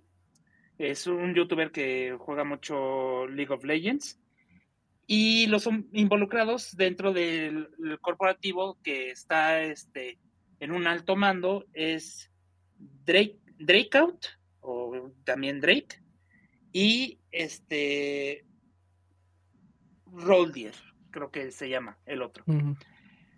Eh, Drakeout ya ha tenido varios temas con otras VTubers, eh, sobre todo este, con acosos este, de índole sexual, este, de acosos este, sentimentales, de que le- les planta a ellas este, que ellas son el problema, de que él fue su salvador, a una casi casi le dijo que la salvó del suicidio y que realmente ella ya tenía broncas este, mentales, pero no al grado de suicidarse, sino que él este, la manipuló a tal grado que pues, se, sintió mal, este, tuvo broncas este, mentales, etcétera. Una de las que este, lideró esto es Raccoon, que es una YouTube, una VTuber muy famosa, es una mapache. Este, ella este, eh, ha sido la vocera de todas las que se han salido porque ella sí ha sufrido mucho, muchísimo tiempo estos acosos y al final se hartó ella y Karma, que fue otra VTuber. Ellas tomaron la decisión junto con las otras ocho y se salieron. Lo malo es que aquí ellas temen por su problema legal porque ellas firmaron un acuerdo de, este, de confidencialidad y de que no pueden contar mucho los temas que son privados y que pasaron adentro. Y varios de los este, ejecutivos de Owosu les están diciendo, no puedes decir lo que te pasó aquí, como el acoso este, que tuviste o el maltrato laboral, porque estás bajo contrato de no revelar ese tipo de cosas. Entonces, hoy en día se están asesorando con abogados para ver qué es lo que pueden decir, qué es lo que no pueden decir. Y lo peor es que esta agencia, este, algunas entraron este, con su VTuber, su propia marca, porque los VTubers tienen su propia marca. Este Owosu compró, entre comillas, a los personajes y a la hora de salirse, Owosu dice, el personaje es mío tú eres nada más el proyecto, este, mm. tú eres nada más la voz, pero el personaje, el contenido y la comunidad es mía. Y si te sales, pues no, no puedes hacer absolutamente nada, no vas a tener el respaldo porque la comunidad es mía, porque el personaje es mío, porque todos tus derechos y todo lo que tú eres es mío. Y eso es lo que la gran mayoría que son siete de las VTubers de ahí, tuvieron que dejar su avatar VTuber a Ogosu por este tema mm. y tuvieron que hacer uno nuevo. Ahora, lo bueno aquí es que las, la comunidad VTuber, sobre todo de ellas, que ya las seguían desde antes, se enteraron de esto y las están apoyando actualmente a retomar otra vez eh, su carrera VTuber. Algo que ellas, este, se destrozaron mucho y, sobre todo han tenido mucho sentimiento en este sentido porque Owosu les hizo pensar que no iban a hacer absolutamente nada si se salían. Y es más, Owosu como que tiene una blacklist, entre comillas, que ya en la mayoría de las agencias la tienen, de que no puedes colaborar con esta persona o con otras compañías de VTubers. Si la contratas a esta persona, no puedes hacer absolutamente nada con las este, VTubers que yo tengo. O sea, manipulación un poco de, este, mm. yo tengo la carga de VTubers famosas y tú no puedes hacer contenido con mis VTubers si no es con mi permiso. Y como estás en la blacklist o este, contrataste a alguien que yo saqué y sabes que lo pongo en blacklist porque por mis huevos, literalmente por mis huevos, y pues este, acaban con la carrera de muchas personas así. Entonces, este es el tema que ha surgido hoy en día y hoy en día dicen, pues Owosu ya murió porque ocho de las nueve se fueron. Y de, las, de, los que apoyaban a Owosu y eran afiliados como eh, Emi Cookies, este, que es otra VTuber famosa que fue nominada a los Eslan, este, Kendo, que también fue nominado a los Eslan, se desvincularon de Owosu, ellos no vendieron su este, su avatar nada más este, apoyaban a la marca como afiliados, pero ellos este, sacaron su afiliación a la hora de que se salen ellas y ven todo este tema. Mm. Mm.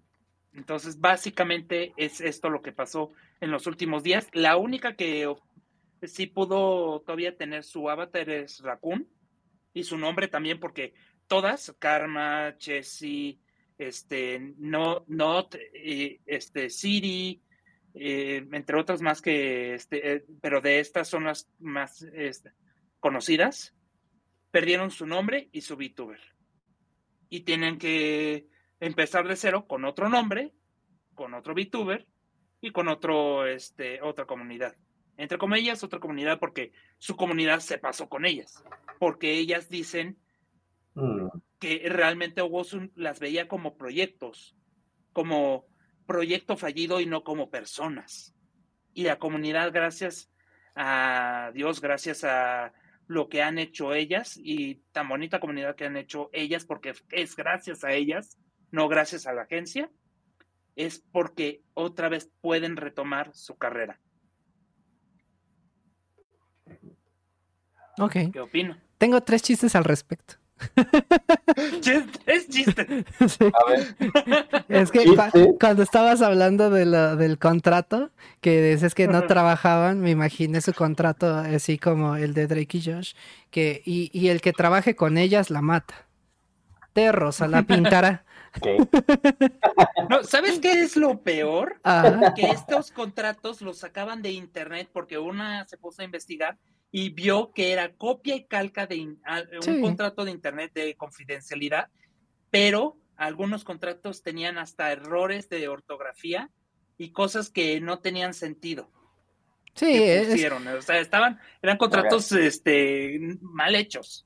de hecho, de hecho es algo ya no, ni siquiera tan nuevo que pase, porque pues el caso más sonado y mundialmente conocido, bueno, o al menos Latinoamérica, mm, conocido en Latinoamérica, el caso de Wherever, que precisamente cuando los hicieron firmar los, eh, bueno, cuando querían que, que firmaran ceder los derechos, Ujú.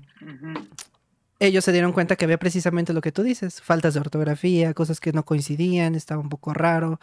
Eh, a, a Yuya, que fue una de las que se salvó de no firmar nada, nada, nada desde el principio, fue porque firmó, pero el nombre no decía Yuya. Decía algo así, no sé si Giya, Giya, Wow. no sé, o sea, decía otra cosa. Y el chiste es que se salvó porque no estaba su. O sea, le pus- Ah, no, ya me acordé. Le pusieron como nombre Yuya. O sea, en vez del nombre real, su nombre real, le pusieron Yuya. Entonces, ah, ya con eso, pues no tiene validez el documento, porque pues como... Wow. Sí, o sea, debe tener su nombre. Entonces, eh, fue una de las Claro. pocas que se salvó por, pues, por una tontería de, precisamente el contrato. Entonces, este, sí, eh, es algo que lamentablemente pasa mucho ahora en, en las comunidades, en las agencias. Recuerdan que yo también estuve en una agencia y lo mismo, tienen acuerdos muy extraños. Si bien a mí no me hicieron firmar nada, eh, bueno, sí me hicieron firmar una cosa que era de confidencialidad también, pero era, era redactado por ellos. Mal redactado, pero sí estaba redactado por ellos. Y este, sí, o sea, te decían algo así como que si llegas a colaborar con una marca en un año después de haberte afiliado con nosotros, nos corresponde el 80% a nosotros. O sea, bien abusivo el... O sea, así Ahora. como de, pues si yo ya me salí y un año después una marca me busca, no fue gracias a ustedes. Y la agencia, de hecho, yo se los dije, no hizo nada por mí. No me llegó ni un seguidor por ellos. Ni un seguidor. O sea, realmente el tiempo que estuve con la agencia, nunca crecí, no crecí. De hecho, empecé a crecer gracias a que me salí. Me salí, yo tenía 18 mil y ahorita tengo 26 mil. O sea, fue, fue a partir de que me salí. Entonces, ¿qué les digo? Ah, las agencias son muy abusivas en este aspecto. Se llegan a... Pero ya pasó el año, o sea, ahorita ya no podrían sacar nada, aunque yo trabajé con una marca ya.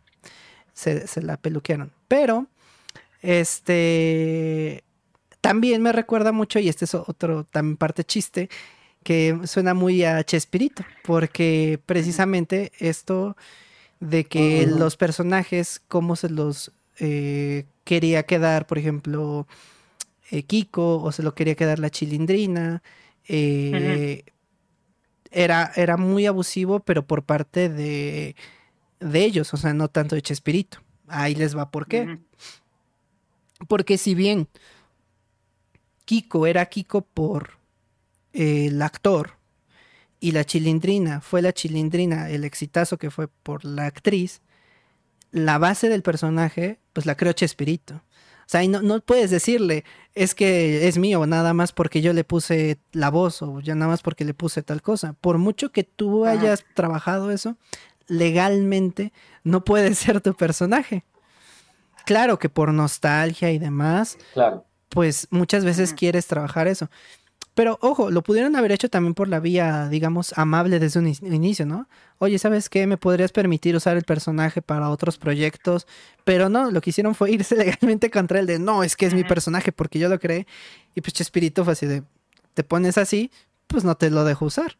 Y muchos años no se, lo, no, no se los permite usar y, y demás.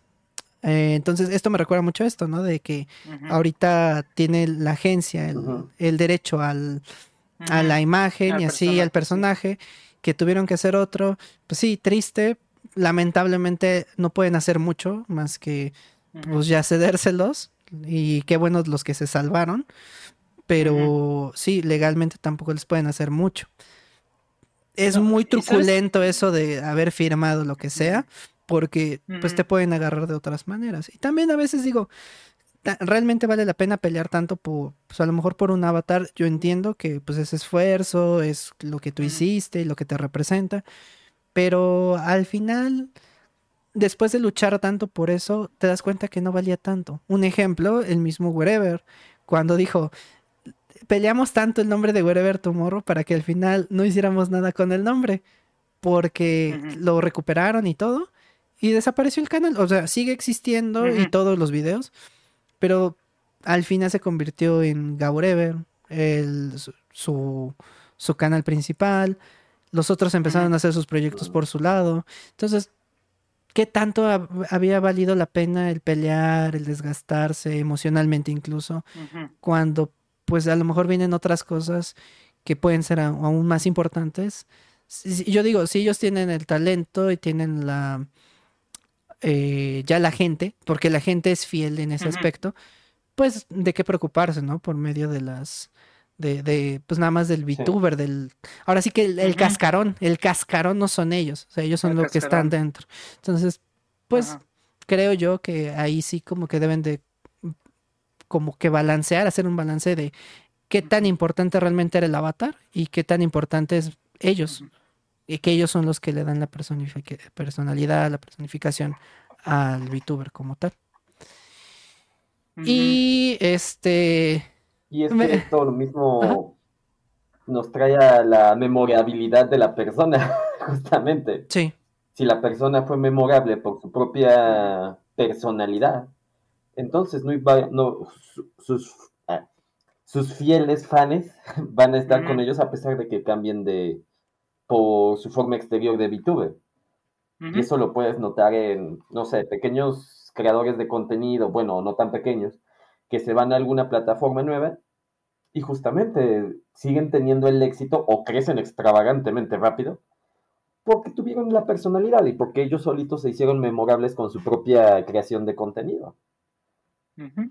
Entonces, pues ya no importa, porque son fieles a ti por tu personalidad o por lo que sea que estés haciendo.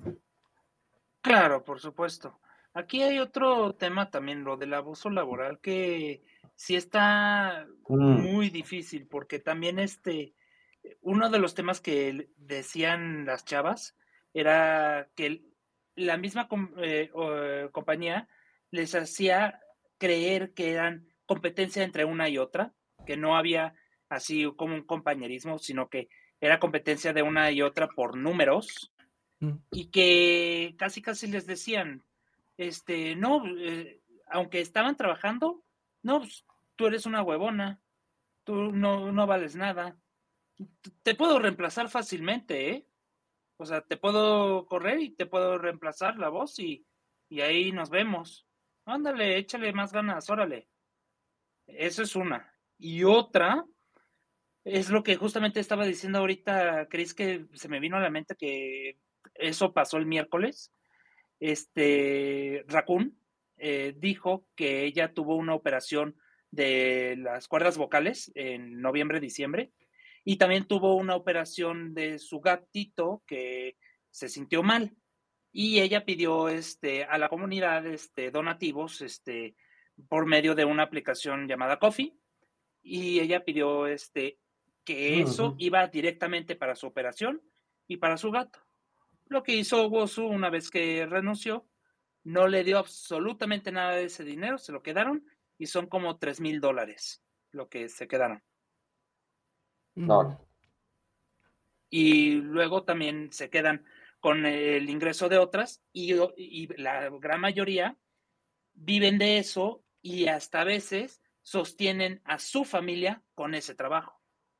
Hay dos en particular que sostienen su familia con el, trabajo que hacen de VTuber. Mm. Entonces también es importante tanto la salud mental de una persona, porque también te tienes que dar cuenta de por qué estás ahí, si te estás llevando tu propia salud física, emocional y mental, como también si ya supiste de las otras que se fueron y que les hicieron lo mismo, ¿cómo sigues ahí? Nomás eh, por miedo, por querer este sacar la chamba, por en vez de tratar de ver por tu propia salud y por que puedes, porque también les metieron eso en la cabeza de que no eres nada sin mí, pues decir, este, sabes que sí soy alguien importante, sí soy persona y me voy y hago lo que están haciendo ahorita, volver a empezar. Y estar Mm. mejor. Deberían sacar una canción. Algunas son cantantes, algunas Ahí tienen muy está. bonita voz y sí son, tienen muy buena voz. Por ejemplo, Entonces, es- esta la de los Muppets, pero adaptada. Pueden decir, oh, soy humano, oh, soy VTuber, yo soy VTuber. Sí, soy VTuber. Muy humano es el VTuber. Humano es el VTuber. Ah, ah, o burlarse de Wozu también podría. De ser- de- yo tenía 8 VTubers. Yo tenía. ah, No, 9, ¿no? Yo tenía 9 Ujú. VTubers. Yo tenía 9 Una- Uno se, le, se atragantó con un 8. Ya nomás me quedan 8, 8. Ay, no. Sí, es que, a ver, el... Lamentablemente, como digo, las agencias de por sí son muy abusivas en muchos aspectos y sí, te tratan como que ellas saben todo, realmente no saben nada. Y de hecho esto yo también lo dije desde que entré a la, la agencia, dije, cuando entré, eh, la- los de la agencia realmente no saben más de lo que yo ya sabía, no me enseñaron nada, no me aportaron nada, o sea, nada, realmente todo lo que sus consejos que daban no eran gran cosa. Lo único que medio me ayudó era que te mandaban los, los hashtags más relevantes de la semana, pero tampoco era tan importante porque al final TikTok nunca le ha importado los hashtags. Ojo, yo siempre he puesto hashtags, muy poquitos hashtags en TikTok. Y ejemplo, ahorita los últimos videos ni siquiera les he puesto descripción y les ha ido mejor que los que les ponía descripción. No les, Mm. pu- no les he puesto ni descripción ni hashtag, están vacíos. Están, no tienen nada y les han ido mejor. Y es como de. ah, el de Taylor Swift nada más tiene dos hashtags. Y es como de. O tres. Creo que, ajá, tres. Dices, pues no, realmente la agencia no me aportó nada. No me enseñó nada, no me ayudó en nada. eh, pero sin embargo, cuando ellos te mandaban eh, audios, mensajes o te hacían sus cursos, según, eran horribles. O sea, eran de que no, nosotros vamos a hacer que ustedes lleguen lejos. eh. Ustedes pueden, que no sé qué. Y no, realmente no, no ayudaron en nada. La mayoría de los que estábamos en la agencia ya no están. Y los que siguen en la agencia no han logrado más de lo que de por sí ya tenían. Entonces es como de, em, no sirve de mucho. Wow. Entonces, cuando tú dices de eso de los abusos que sufren los VTubers, pues sí, eh, lamentablemente llegan a tener tanto poder de con respecto a la persona que te llegan a decir e intimidar, ¿no? De tú, yo te puedo reemplazar y demás. Pues reemplázame. Pues ya. ¿Qué? O sea, la, la verdad es que la, la actitud aquí también importa mucho de, pues reemplázame. Como te dije, que los reemplacen no quiere decir que haya alguien realmente mejor o que pueda hacer exactamente lo mismo que esta persona. Si tiene fans es por algo y esos fans que son fieles y que están con ellos, pues es por la persona. Ahora, lamentablemente, lo de las denuncias y eso de que el contrato de confidencialidad, pues eso lo tendrán que ver a lo mejor con algún abogado o algo para ver qué Sí. tanto se puede, pues a lo mejor eh, denunciar el, el, pues todo lo que sucedió. Quizá por ahí haya algo, pues algún hueco legal o alguna forma, o a lo mejor ni siquiera ten- tengan, tengan ningún problema por denunciarlo, puede ser, pues ya lo dirá algún abogado en sí, pero creo que sería buena, buen momento para, pues, para irlo viendo por la parte legal, ¿no? De a ver qué se puede hacer. Y ya, mira, si no se puede hacer nada, a lo mejor que pueden hacer es, ya aprendimos de la experiencia y no volver a caer en eso. A veces también es bueno dejar de pelear. Como dije, ¿qué tanto vale la pena pelear? Porque el hecho de que, o sea, a lo mejor sí, Sí. a lo mejor yo no digo que no lo hagas, simplemente digo que si te conviene a ti desgastarte en la pelea, si lo quieres hacer adelante, y si no, pues ¿para qué? A lo mejor te va a ir mejor solo, aparte o en conjunto. Ahora, lo de la competencia, ay, pues todo es competencia al final, o sea, aunque tengas compañeros de stream, de lo que sea, pues muchos sí, se, sí son, siguen siendo competencia, porque pues quieras o no, todos lo que quieren es crecer, y si a uno le va mejor que a otro, pues de cierta manera vas a sentir un poco feo, vas a decir, ay, es que a este le fue bien, no es que lo odies, ni que de- lo dejes de hablar, pero sí sientes así como que, ah, cómo le fue bien, y yo que lo estoy intentando, intentando, intentando, pues no, simplemente no me va como quisiera o como a esta persona. Sí. Entonces, este, sí, al final sí se convierte en una competencia, pero siempre hay que verlo de la manera más sana posible, ¿no? De, eh, ok, es una competencia, tú eres compañero o me llevo bien contigo, no tengo nada en tu contra Ujú. Y pues te voy a dejar crecer, así como en algún momento a lo mejor a mí me toca crecer y a la otra persona después le tocará crecer si es que les toca. Y si no les toca crecer, tampoco sentirte más que ellos, porque probablemente hayan tenido alguna otra cuestión. Acuérdense que el, el crecer en redes es 50% tu contenido, 50% suerte. Sí. Porque tú podrás tener el mejor contenido del mundo, cuidar la mejor cámara, la mejor iluminación, tener un, un- un contenido que tiene calidad y que está muy bien hecho y nunca tener éxito en redes. O sea, hablo, hablo de números, no éxito de personal. O sea, personal sí, pero puede que nunca pegue. ¿Por qué? Pues, pues porque a la gente no le interesó, porque la gente no le caíste, porque no, no estuviste en el momento justo donde pudo haber sido viral tu video. Son muchos factores. Entonces, Sí. recuerden eso, ¿no? No siempre va a ser tu culpa de, ah, es que tu contenido es malo. Sí, a veces sí tiene que ver que, pues sí, mejoras el contenido y generas más. Pero hay veces que no. O sea, es chistoso y lo, lo he demostrado muchas veces. Puedo subir el mismo video un día y le va mal. Y luego el mismo video que diga exactamente lo mismo, con la misma descripción, todo igualito. En otro momento y le va súper mejor. Ujú. Ahí está la prueba de los recuerdos. Luego subo un recuerdo que nada más tenía un like. Lo subo a, a historia y tiene dos mil, diez mil, cien mil likes. Y dices, ¿cómo? O sea, ¿cómo es posible que un video que nadie le importaba eh, hace dos años, ahora sí subiera? Pues es que suerte. Ahora sí, Sí. Le, le gustó a alguien, ahora sí lo vio, ahora sí se movió.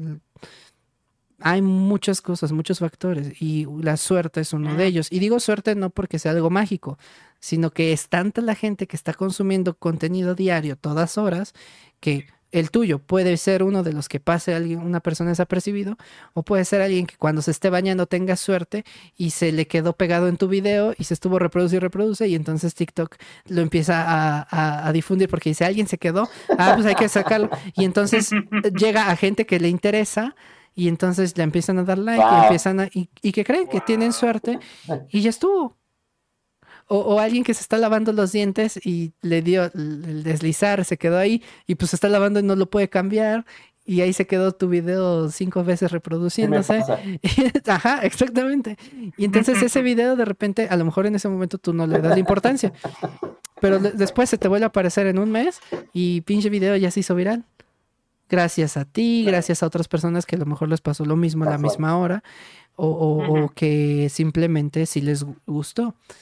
Eh, entonces, sí, los números al final Me son quedé una dormido viendo ese TikTok de tan aburrido que estaba Ajá. y entonces se quedó reproduciendo. Pues sí pasa, sí pasa. Eh, Este, pues sí, los- puede pasar, sí. eh, eh, ahora sí que mm, sí es una competencia en cuanto a contenido, pero los VTubers creo yo que, digo, si ya tienen un, un fandom, un círculo, pueden crecer por ellos mismos. Y creo que ya lo demás queda como en segundo término y la experiencia creo que es lo que más tienen que abrazar y decir, esto pues no lo vuelvo a hacer o es- no vuelvo a caer en esto y, y seguir adelante, ¿no? Seguir adelante. Porque también si se detienen mucho en esto y que polémica, también los va a atrasar y después cuando quieran crecer ya se les pasó el tiempo. Y recuerden que algo muy valioso en esta vida es el tiempo. Entonces, Sí, 100%. tengan cuidado con eso. Sí, ahori- ahorita están este, más peleando por la vía legal, ya no han hecho más este, ruido con eso de lo que ha pasado adentro, ya se han enfocado más en su contenido, en su comunidad y en tratar de otra vez este, tomar vuelo, como dices. Pues ya veremos cómo les va. Ya veremos, dijo un ciego. Así que les vaya bien, que les vaya bien. Ah, Yo, yo la verdad es que nunca he seguido a ningún. VTuber porque a mí pues sí me gusta ver a la persona eh, en real. Ni siquiera a, la- a la- a los VTubers más famosos de, de YouTube los he visto. Por ejemplo, de Nimu, nada más las puras polémicas. Pero en sí, Sí. a, la, a Nimu yo no, no, no consumo su contenido. Bueno, no consumía su contenido. Ahora ya no hace contenido de VTuber. Pero mm, ahora hace podcast. Pero sí, no, nunca, como que nunca me llamó la, la atención eso. Sí, sí, sí, sí. Y este. Pero digo, no, no digo que sea algo malo. Hay mucha gente que le, que le encanta y está súper padre. Y también he visto muchos clips de VTubers muy bien hechos. Pero nada más Sí, los veo y me da eso. flojera. y me da flojera, no, no, no el VTuber, sino Mm. saber lo que hizo el editor o la persona que lo editó. Para hacerles así con que no manchen, o sea. Y entiendo por No qué suben sí. uno o dos videos cada tres días, no, no suben videos diarios. Fíjate que. Sí, a veces son difíciles ese tipo de videos. Fíjate que ahorita lo que me ha pasado, hay personas que no sigo, o sea, que en general su contenido, por ejemplo, no sé, de TikTok, no me gusta, o sea, me da igual. Mm. Pero curiosamente, eh, su contenido de clips de Twitch que están jugando son personas muy graciosas. Ah, Y así me quedo de, no manches, este creador de contenido, así como en su TikTok, pues no me cae, o sea, me da igual. No es que no me guste, pero pues me da igual. Pero en Twitch dices, qué pics, la persona la verdad es graciosa. Entonces, pues, no sé, a veces el- ese tipo de contenido, y sí, es más, con, es, com- es complejo hacerlo, es este, la edición a veces para que eso, para que eso pase, es muy tardada. Yo seguía a algunos youtubers hace algunos años, todavía lo sigo ahora que lo pienso, pero que subían al año 12 videos, porque en cada video se tardaban como un mes, porque cada video a la vez. eran entre media hora y una hora. Y ese tipo de videos, ¿cómo les daba reproducciones? O sea, tienen este, cientos, de, cientos de miles de seguidores en, en YouTube. Y era por la calidad de su contenido, a pesar de que sabías que su contenido se tardaba un mes más o menos en hacerse. Misa Sinfonía eres tú. Pero pues la comunidad... Es que- casi, casi. Misa como igual se tarda mucho, pero sabes que saca video y es video que va a tener éxito. O sea, no importa si se tarda tres, cuatro meses, lo sube y le va bien. Podrás decir lo que quieras, pero está muy bien editado, está bien planeado. Y yo no sé cómo sea su medio trabajo. Lo que yo he entendido es que él tiene como problemas de que a veces siente que tiene una muy buena idea y de repente mejor la desecha y le vale ver y se va a otra cosa. y entonces ahí es donde pierde mucho tiempo, no tanto en editar el video. Y pero, pero el hecho de que haga eso Mm. de desechar, desechar, desechar, cuando saca algo, sale y sale algo muy bueno.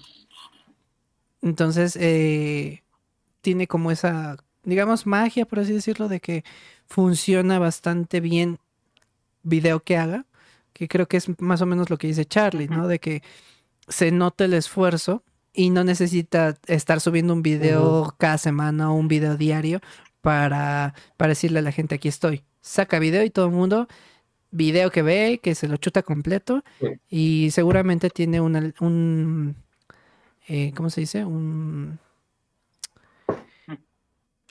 Pues, pues, bueno, las personas se han de quedar la mayoría del tiempo viendo el video, o sea, completo. Pues Pues, en este caso tienen fandoms leales, Ajá. que tal como trabajan. Pues sí, eso sí. Ujú.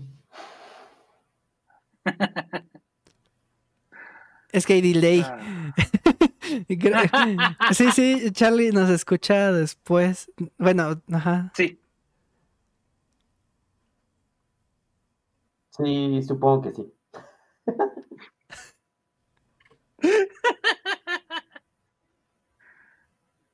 Sí, hay Wow. como un delay de tres segundos. No, como de 10. Ujú. A ver, Bob, Ahí está, justo. No, nos contesta el, el ini- desde el inicio. de ¿no? reír. Y ya tiene como 6 segundos. Ahí va, ahí va. Eh, Pero en fin. Ok. ¿Qué, qué otro tema teníamos? Em, ¿quieren hablar de lo que pasó Mm. con Elmo o quieren hablar de lo que pasó con los CEOs de las redes sociales en el Congreso de Estados Unidos, que pidieron disculpas a los padres de familia? Mark Zuckerberg fue el que pidió disculpas. Que los perdone Dios, porque yo no puedo. Vamos con Elmo. Elmo eh, subió un Twitter este, preguntando Algo- al mundo, este, eh, solo aquí Elmo escribiendo, quiero checar con todos, ¿cómo van? La gran mayoría, y saben lo que, cómo es Twitter y X, se dejaron llevar con Elmo, hablando de problemas existenciales, problemas de actuales, hasta celebridades, el presidente de los Estados Unidos y otros más se unieron a lo mismo diciendo, o sea, se dejaron ir con todos los problemas que tenían. Al final Elmo dice, wow, qué bueno que pregunté.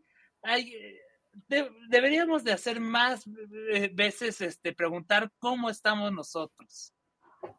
Hacer un chequeo. Eh. Pero Ajá. ¿Cómo puede ser posible que se abran con un personaje de Plaza Sésamo que es un moped de tres años la- el mundo y le digan todo este, sin filtro? Tiene tres años el, el, el Elmo, ¿cómo te vas a, cómo va a ser el terapeuta de tu problema psicológico mental? Lo que- bueno, lo que pasa es que me imagino que está basado un poquito en la en la serie de Elmo, donde precisamente daba consejos a, a los niños, ¿no? De eh, ¿qué pasa, Dorothy? Este, más o menos. Sí, es ¿Enfocado a eso? oficial de Elmo y sí, sí, sí es. Pero a, a mí- bueno, me, me parece un poco más preocupante que la gente esté tan deprimida y que, porque eso es lo que más resalta. Lo dirán muy de broma, pero sí hay mucha gente que está eh, deprimida actualmente. Entonces imagínense en Twitter, Mini, ¿qué haces aquí? Hola, qué milagroso. Hola. Eh, Sí. extravagante. ver que la gente se desahoga con Elmo, independientemente de que es un personaje en las redes, que pues sí, obviamente es muy importante, todos desde niños lo conocemos, de Plaza Sésamo y demás. Pero imagínense que tanta gente se desahogue, quiere decir que hay mucha negatividad en el mundo. Y eso preocupa, preocupa, porque aunque, repito, aunque sea de broma, el hecho de ver a tanta gente pensando en estoy triste, estoy deprimido, eh, tengo problemas existenciales, eh, está pasando esto en el mundo, el gobierno, es como de... Esperando a que sea mañana, esperando a que ya me vaya a dormir, casi, casi. Sí, ah. respondían eso. Ajá, la, la, la contestación de la gente preocupa, preocupa, porque entonces la perspectiva de lo que tenemos de la gente, hay, hay que cuidarla, no sé, creo que hay que animar a la gente de, oye, ánimo, vive, sé más feliz, no sé, sonríe más seguido. eh, no sé, yo, yo me preocupé por eso. Cuando vi la, la, noticia, lo primero que pensé fue, ¿en serio hay tanta gente tan triste? Y sí, o sea, entras a Twitter y en el... Eh, ajá, en las respuestas de tweet son la mayoría de estoy deprimido, estoy triste, eh, mi novia me terminó, eh, por ahí vi este, eh, me voy a divorciar, eh, no sé, o sea, cosas así muy, muy, muy, muy fuertes. Sí, es así como que, ah, hay algo que cambiar en el mundo, creo yo. Y es esa parte de... No sé, y, y, ojo, lo podemos pasar a cualquier otra red. O sea, esto es Twitter. Pero si uh -huh. lo pasamos a TikTok, ¿cuánto hate no hay? ¿Cuánta gente que no hay resentida que saca su odio ahí y que realmente se desahoga tirándole a otras personas? En Facebook, ¿cuánta gente no le tira al gobierno?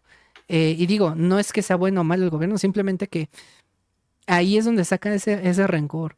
En Instagram, ¿cuánta gente no se va contra, por ejemplo, chicas que están en bikini o contra hombres que, que les resultan no poco atractivos o contra... O sea, siempre se van contra alguien y al final es un reflejo de lo que hay en la sociedad actual. La verdad, al menos para mí, suena algo muy triste. Claro. De hecho, algo que me pasaba muy seguido es que cualquier post que fuera pues triste, ese como daba éxito, porque claramente se están viendo reflejados en la tristeza que uno está poniendo. Entonces, lo que me hizo pensar, y no importaba la red social, el, el, el poner este tipo de, de, emociones negativas, muchas veces la gente reacciona a él, lo comentaba, lo compartía, lo que sea, pero justamente es esta identificación con estas emociones negativas lo que es preocupante. Muchas veces he dicho que pues prácticamente hay una pandemia de soledad, a pesar de que estés en medio de un montón de gente. Una, una soledad que está prácticamente, pues, ¿cómo decirlo? Este, causada por esta falta de, de, mmm, de relación real. Porque muchas relaciones se pueden dar a través de las personas del trabajo, las personas, nosotros mismos que nos vemos a veces este, estos, estos, estos sábados, que mensajeamos o lo que sea. Pero puede ser que muchas personas tengan este mismo tipo de interacciones y aún así no sientan que tienen una interacción real.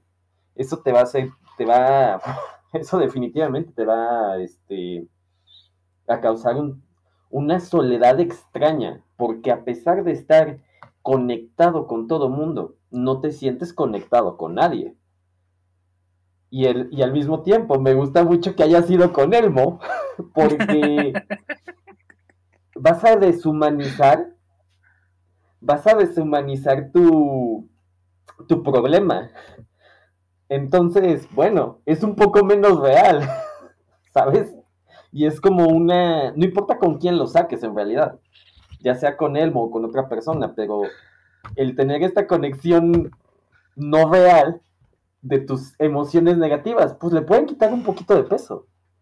Definitivamente le pueden quitar un poquito de, de realidad a tu tristeza o a tu depresión, a lo que sea que tengas. Necesitamos Entonces, que re- llegue Abelardo y que nos pregunte cómo estamos. Efectivamente, eso necesitamos. Ah, es, que Abelardo es, es mexicano. Curioso. Sí, sí, sí. Sí, porque es, es, la copia de Big Bird, por así decirlo. O sea, es, o su, an, su, ¿cómo se dice? Sí. Su, su, contraparte sí, sí, mexicana, por así decirlo. Creo que el canon es como su primo, amigo o algo así. Sí, sí. Mexicano este de sí, bueno, eso ya se lo inventaron después. También, también ese ya se lo inventaron después, pero, pero sí, o sea, eh, eh, en un principio fue como, vamos a hacer a Big Bird, pero pues no podemos ponerle Big Bird y entonces salió este Abelardo. Pero eh, eh, a mí me, me, me, parece que falta mucha positividad en la, en la humanidad en general. Ya lo estábamos hablando, de hecho, al principio. En, a, digo, a mí se lo está diciendo a alguien, ojo, se lo está diciendo a alguien que le gusta lo, lo, depresivo, lo negativo. Pero ojo, yo no, yo no digo nada más la cosa negativa, o sea, doy una enseñanza en cada cosa negativa o depresiva, no nada más es así como que llora y deprime, no, o sea, digo algo triste, pero le doy una enseñanza. Esa, esa, es la parte positiva, esa es mi aportación positiva en los mensajes que normalmente, por ejemplo, hago en contenido de TikTok. Pero falta eso que lo haga toda la gente. Normalmente lo que hacemos es ver este alguien que está deprimido, que está llorando, que está compartiendo su historia y está bien. Pero ya no hay nadie más que, por ejemplo, alienta a la persona o que realmente le dé palabras positivas. Repito, se ve mucho hate, se ve mucho odio hacia la gente en general. ¿Dónde queda esa parte de humanidad? De, de, sacar eso, o sea, así como lo hacen con Elmo, que lo sacaran, pero de, de, una manera real con las personas en pues, personas reales. Ahora sí que lo sacan con, con Elmo, pero no con las personas con las que deberían. Si una persona está haciendo chistes y no te da gracia, está bien, estás en tu derecho, pero ¿para qué lo vas a atacar? Busca algo que sí te guste. Y cuando te gusta, abraza esa cosa. No es que te lo quedes y que lo admires y que lo endioses, no, simplemente eh, acepta que te, que te dio gusto, que te dio felicidad, me encantó, me gustó, saca esa alegría que normalmente no sacamos. A veces nos quedamos guardada la alegría y sacamos la, la, tristeza, sacamos el enojo y ya no se saca la alegría. No sé si han visto ustedes, pero al menos yo en Instagram ya pocas personas yo las veo realmente alegres, felices de verdad. O están fingiendo la sonrisa o ya no sonríen. ¿Por qué? Porque precisamente yo creo que están guardando muchas cosas en su cabeza, pensando que están eh, haciendo cosas buenas, aparentando algo que realmente no son. Y digo, ya más allá del dinero y lo que ustedes quieran, es realmente la presencia de la persona. Que tú veas una persona y que digas, esta persona realmente se ve feliz. Son pocas las personas que genuinamente yo veo que son felices, que están sonriendo. Y yo se los dije en algún momento. Yo cuando sonrío es porque realmente estoy feliz. Si no me ven feliz es porque no lo estoy y ya está. No me gusta fingir una sonrisa. Jamás me van a ver fingir una sonrisa. Si estoy sonriendo es porque estoy feliz. Punto. Eh, ahorita, por ejemplo, que tenemos a Mini aquí, es un ejemplo de lo mismo. A mucha gente probablemente le hace feliz. Y esas personas, pues qué padre, ¿no? Le gusta mucho el contenido. Pero hay otras personas que la ven del lado negativo. Es que es lo peor y que no sé qué. Y bueno, pueden pensarlo. El problema no es que lo piensen, el problema es que lo tiran y ahí están con tal de estar ahora sí que chingando y que la otra persona se sienta mal. O sea, la intención es eso, que ya sea que la creadora o que alguien más se sienta mal, que otra persona se sienta mal en ese aspecto. Y eso es lo que está pésimamente este, enfocado. Eso no es el punto. Entonces hay que cambiar un poquito ese enfoque de vamos a, No es que todo sea alegría y felicidad, simplemente que falta un poquito de positividad y positivismo a todos los discursos, creo yo. Falta esa parte de, alegría hoy en día desde hace unos años, de unos años para acá. Es que eso es lo malo, encuentran la satisfacción de hacer sentir mal a otra persona porque ellos mismos se sienten mal. Entonces, para ellos es, ah, pues te voy a sentir peor que yo, porque así yo me estoy justificando que me estoy sintiendo mal y como tú te vas a sentir peor que yo, pues me siento bien. Me siento mejor que tú y me voy a ver mejor que tú. Mi, eso es lo más mi felicidad es tu tristeza, ¿no? y, eso es otra cosa que también este, es una consecuencia de lo que estábamos platicando al principio, ¿no? De los padres de familia que ya más dejan a los niños que estén con las redes y con su celular y todo eso, están buscando la atención, están buscando el amor, están buscando todo lo que no les está dando el, papá y la mamá en las redes sociales. Y ahí no lo van a encontrar. La gran mayoría no la va a encontrar porque es una basura o a veces vacío. Está vacío muchas veces. Y a veces hay gente que es falsa. Va a haber gente que es falsa. Como dices ahorita, ahorita que decías de Instagram que ya no se ve la felicidad, hay personas que también quieren presumir lo que tienen, que lo que tienen, y luego a veces es un montaje, es un escenario. Hay, ha habido, este, sobre todo en Estados Unidos, algunos temas con algunas jóvenes que este, son de bienes raíces y en realidad este, suben en sus redes como si fueran ellas dueñas de la mansión que están vendiendo y en realidad no lo son. y todo es falsedad. Y al final es que se sienten vacías. ¿Y dónde buscan la atención? Pues en las redes sociales. Para este tipo de personas. No estoy diciendo que todos los influencers son así, no. O sea, porque sí van a empezar a poner que, ay, sí, todos los influencers eh, buscan atención, todos los influencers necesitan amor, este, y buscan la... No, no, no, no, no, no, no, no. Bueno, buscar atención, eso sí es cierto, pero es porque, pues, quieren llegar a más gente, eso es todo, o sea, sí, sí. Exactamente, no en el sentido de querer llenar el vacío que sí, no necesariamente. tienes adentro. No necesariamente. Hay unos que viven de las redes y que este, son influencers porque influencian eh, y promueven marcas y es su trabajo y a ellos les encanta hacerlo y no lo hacen para llenar el vacío que tienen, es más bien porque a ellos les gusta. Sí. ¿Decías, Charlie? ¿Qué? Ah, sí, sí, sí.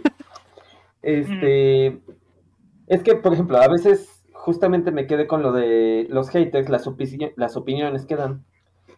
A mí, el otro día me encontré con una, con una opinión extraña que me gustó bastante, que es muchas veces cuando no sabes del tema, está bien no tener una opinión.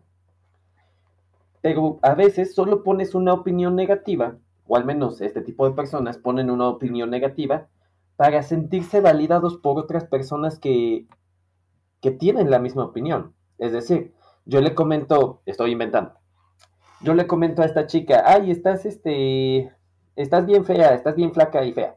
¿Por qué? No sé, pero pues eso es lo que se me ocurre.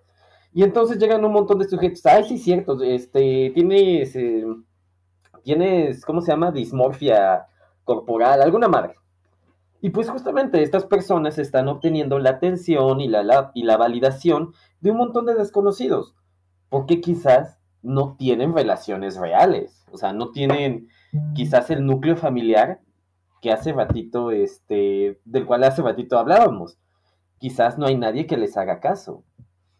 Y ya se me olvidó el otro, eran, eran dos cosas. Ah, ya, aquí está. Pero este, justamente a veces siento que pues, solo es una, una validación externa de un montón de desconocidos. Y solo es. Sí. Ah, ah, algo que a mí me, llama mucho la atención a veces de. No solo de creadores, sino de la gente en general, cuando publica algo, incluso en un perfil personal de Facebook o de cualquier otra red, es este. Ah, no son el pollo. ¡Pollo! ¡Pollo! este. Excelente servicio. Eh, cuando, publica algo, no sé, un pensamiento, un... ah, lo que pasa es que no tenemos las alertas aquí en el podcast. Aún no. Ohio poco. Excelente servicio. Bien, ahí está. Servidos. Eh, Sí, no, en el podcast no hemos puesto. Sí, íbamos a poner otras alertas, pero están las otras y se quedó. O sea, sale el predeterminado. Este. ¿Qué? Pero está en rico, exactamente. Eh, eh, eh, imagínate que, una persona. Arcángel, agua, agua, agua.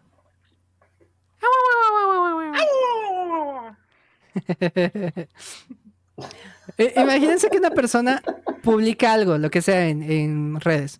¿No les ha pasado que de repente esta persona, después de publicarla, la borra, la oculta y después vuelve a publicar de a lo mejor con el mismo ah, temática y al ratito la vuelve a borrar, la vuelve a, a poner en privado. Y en Instagram lo mismo, ¿no? Ponen una foto donde a lo mejor la chica o el chico se sentía bien elegante, lo que sea, y de repente, este, pues resulta que, la quita, ¿no? La vuelve a poner en privado, no se vuelve a ver. O a trabajar. A, trabajar. y resulta que, que esta chica o este chico o la persona que haya publicado, pues tiene inseguridad, ¿no? tú cuando te pones, si lo pones a pensar, si te pones a pensar en general, pues es parte de esto mismo, de qué tanto se siente una persona bien consigo misma, ¿no? La inseguridad que tienen, las, los problemas que llegan a tener a lo mejor con, con respecto a su persona. Y si ustedes lo trasladan ahora a un creador, imagínense un creador que pues obviamente no va a ocultar su contenido, o sea, lo publica para que todo el mundo lo vea. Entonces, cuando todo el mundo lo ve, pues no es que esperemos que a todo el mundo le guste, pero esperamos que al menos no recibir a alguien que pues a lo mejor nos odia o nos deteste nada más porque sí. Simplemente esperamos que a quien le guste lo apruebe y a quien no, pues simplemente no, no nos pase ahí, que pase desapercibido. Sin embargo, actualmente está muy validado, lamentablemente por la misma gente, eh, el hecho de que tirar hate es algo que todos tienen que soportar. Ya, ya lo hemos hablado en un podcast anterior. Pero a lo que voy es que el reflejo de esta tristeza, de este hate, además de buscar la validación de las personas, de buscar el hecho de que otras personas te digan, sí, muy bien, o qué bonito estás, o qué bonita estás, o qué guapo, lo que sea, termina en negativo. ¿Por qué? Porque al que no le tiraron hate, que solamente recibió validación, va a seguir siendo inseguro a pesar de que reciba la validación. Porque termina ocultando todo lo que tenía. La persona que lo publica a pesar de recibir hate probablemente tenga un poquito más de un mejor autoestima. Pero el punto no es ese. El punto es que el reflejo de las personas que tiran el hate es personas que demuestran esa inseguridad ante pues el influencer, el creador de contenido y ante las demás personas. Y no les ha pasado que, por ejemplo, argumentan algo, o bueno, dicen, ya ni siquiera argumentan, dicen algo, lanzan un comentario negativo. Tú les contestas de manera inteligente o de manera respetuosa y a fuerza por querer tener razón, te contestan todavía más agresivamente y tú le vuelves a contestar de una manera respetuosa, intentando, digamos que moderar o permear un poco el mensaje para que no, para que la persona se tranquilice. Y lo que hace es tirar algo todavía más hiriente, ya, ya ni siquiera al, creador, ya a tu persona, o sea, tú que le contestaste. Y, y se vuelve un ciclo de quiero tener la razón a fuerza y si tú no me das la razón es que tú estás mal, tú estás mal, tú estás mal, yo estoy bien, tú estás mal, yo estoy bien, tú estás mal, yo estoy bien, tú estás mal, yo estoy bien. Es enfermizo. Y a mí me preocupa ver gente así. Recientemente yo también hice un comentario por ahí en un video al azar y, alguien se enojó y lo tomó personal y es que no, lo estás diciendo porque todos, de ahí lo que estaba diciendo de generalizar hace rato lo estás diciendo, estás generalizando. Y yo, no, dije, la mayoría. Y en el comentario dice, la mayoría. Mayoría no son todos. Tú no eres así, qué bueno. Y se lo dije, tú no eres así, qué bueno. No me importas tú. Lo que me importa es el mensaje. Mayoría hace esto, esto y así, así. Sí, pero no son todos. De acuerdo, no son todos. Mayoría. Repito, y se lo pongo, repito, en mayúsculas. Mayoría. Pero es que estás generalizando, sí, porque es mayoría, más del 50%. Punto. O sea, ya no, no, le argumento grosero, o sea, le vuelvo a poner. No, pero es que. Y vuelve, y vuelve, y vuelve. Llega un punto en el que le, le pone la gente, ya ni siquiera yo, otras personas. Ya te callaron el hocico y ni así te callas. Entonces, así como que. Pues sí, en efecto. Alguien que ya le dijeron con argumentos, de forma respetuosa, y tú sigues insistiendo de manera grosera. O sea, ya ni siquiera es que insistas. Insistes siendo grosero, siendo agresivo, a fuerza querer tener la razón, pues se vuelve algo enfermizo, sinceramente.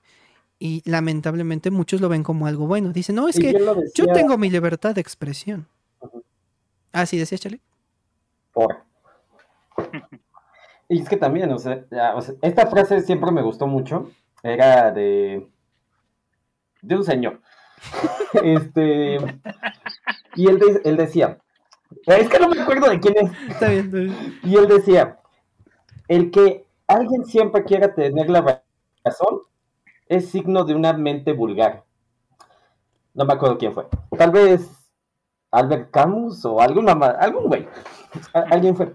Y eso es cierto. O sea, él siempre quería tener la razón simplemente por querer tener la razón, es signo de una mente normalmente débil y vulgar. Y esto termina justamente cuando te quedas sin argumentos, cuando te quedas sin razones, esto es mente débil. Y vulgar porque estás buscando solo tener la razón sin ningún argumento, solo para llenar tu propio ego. Y este ego es uno de los grandes obstáculos de la humanidad. ¿Cuántas cosas no, no han sucedido solo por ego? Miles de muertes, destrucción, etc. Entonces sí, definitivamente el querer tener la razón a lo güey siempre me ha parecido como algo vulgar. Sí. Y ya. Como este. Es que no me acordaba qué señor. Nada, no importa. Alguien que no tenía nada que hacer y seguramente se le ocurrió una buena frase. Pero. Exactamente. Eh, no sé, a mí les digo, me, me causa este sí conflicto. Yo normalmente contesto, yo sí contesto en redes. No, no es que conteste grosero, contesto en redes porque me parece a veces importante hacerlo.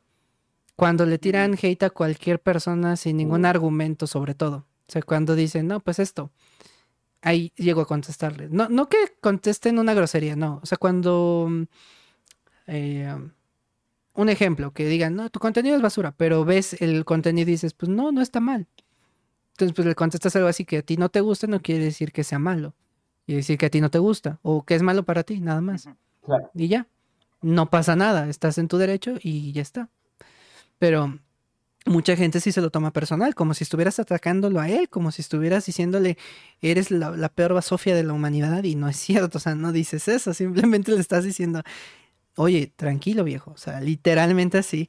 Eh, mm, Creo que necesitamos un. sí, sí. sí. hace falta como un, un estate quieto a las personas que, que se den cuenta que ya ni siquiera que esté bien o mal, porque aquí no estamos hablando de qué está bien o qué está mal, sino que se den cuenta que no, no, están teniendo un criterio propio al momento de contestar, que ni siquiera están pensando al momento de, de dar un argumento entre comillas, de tirar hate, este, de lanzar un comentario hiriente, no lo piensan, nada más lo lanzan. Y bueno, tiene que ver también mucho con la educación, con los valores, ya, ya hemos hablado mucho de eso, eh, pero sí es preocupante porque esto está creciendo. Están creciendo en todos lados, o sea, las redes, en la sociedad, en las escuelas, en, o sea, perdón, yo sé que mucha gente a lo mejor no tiene contacto ya con escuela, que ya solamente se dedica al trabajo, pero yo sí tengo todavía contacto con escuelas, yo todavía tengo contacto con este centros universitarios, con maestros, con trabajadores, con otras personas y algo que puedo decir es que sí se contagia, o sea, tienen ese pensamiento de nosotros podemos hacer lo que queramos en redes, porque es como nuestro momento de desahogo. Digo, lo, estoy diciendo de una manera muy resumida. Pero básicamente, ese es su pensamiento.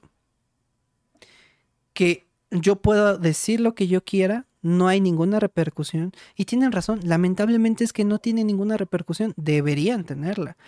No es como que un castigo de que te vas a ir a la cárcel, pero sí deberían tener una repercusión, sabes que aquí esto se restringe, esto sí, esto no. Y yo entiendo que, por ejemplo, YouTube y Facebook y otras este, redes tienen ciertas herramientas a lo mejor para restringir ciertas palabras. Pero la gente es tan mañosa que incluso se inventa cosas para poder de todas maneras herir. Entonces, a por más que tú restringas, no creo que sea la, la forma. Yo creo, y no es reeducar a las personas, yo creo que hay que hacer conciencia, una conciencia colectiva de dense cuenta que esto está, esto está mal esto no debe ser, esto puede perjudicar a otras personas, estás lastimando, hiriendo a personas que no te hicieron nada y no estás haciendo nada por tu bien. Y luego lo chistoso es que incluso creen genuinamente que no están atacando a nadie, ¿no? Te dicen, pero es que no dije ninguna grosería. Pues no, no necesitas decir groserías para lastimar a una persona. No necesitas, este, forzosamente usar palabras súper fuertes para lastimar a una persona. Hay, hay veces que puedes usar palabras muy sencillas y las, las- y las llegas a lastimar. Y la gente sabe, lo sabe, nada más que se hacen tontos, saben que pueden lastimar, pero lo ven como algo normal. Lo ven como, sí, pues tiene que aguantar. Sí, pues es que es su vida, es que así debe ser. Repito, Por algo todo estás esto... en redes es otro. Ah, Ajá, por algo estás en redes. Todo esto, en verdad, tiene, tiene una conexión. Ustedes van a decir, ¿pero qué tiene que ver con, el, por ejemplo, el maquillaje, ¿no? De lo que estábamos hablando hace rato en las niñas. Pues tiene mucho que ver, porque es la forma en la que los educan. No les pusieron límites en su momento.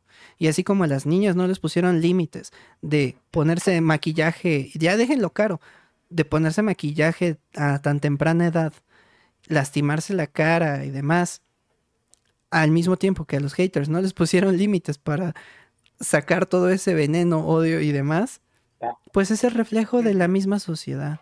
¿Y qué creen? Que ese reflejo se está viendo incluso, pues ya lo vimos con Elmo. Y, y ojo, lo, lo- lo que les pasó, lo que les pasó a las VTubers también es un reflejo de lo mismo, porque van a decir, ¿de dónde? Pues es que la empresa cree que tiene el poder de hacerlo, porque son VTubers y tienen que hacer lo que yo quiero. ¿Se dan cuenta? Todo está conectado y todo es, es exactamente un, un- o sea, está unido sistemáticamente de tal manera que todo tiene que ver con base de la educación, con base de los valores y basándonos en, eh, en, en toda esta parte del criterio. Si la gente tuviera criterio, probablemente evitaría mucho de todo esto de lo que estamos hablando y probablemente este podcast no existiría, y probablemente este capítulo no existiría, probablemente estaríamos hablando de, el mejor café, estaríamos tomando vino y diciendo, este está añejo desde hace 40 años, pero no, lo que estamos haciendo es que, si se dan cuenta, en- es- eh, a, a mí me preocuparía que cada podcast, después de 42 capítulos, casi 50, todos decimos, no hay criterio en las personas. El tema que toquemos, caricaturas, series, noventas, eh, Prácticamente. eh, este, internet, redes sociales, el hate, em, maquillaje, la- la- las polémicas, eh, TikTokers, influencers, todo termina en la gente no tiene criterio. Todo termina en lo mismo. Los papás que no tienen criterio no educan a sus hijos de manera correcta. Los jóvenes que no tienen criterio llegan a hacer cosas o tonterías porque no lo tienen, porque se dejan llevar por la manada.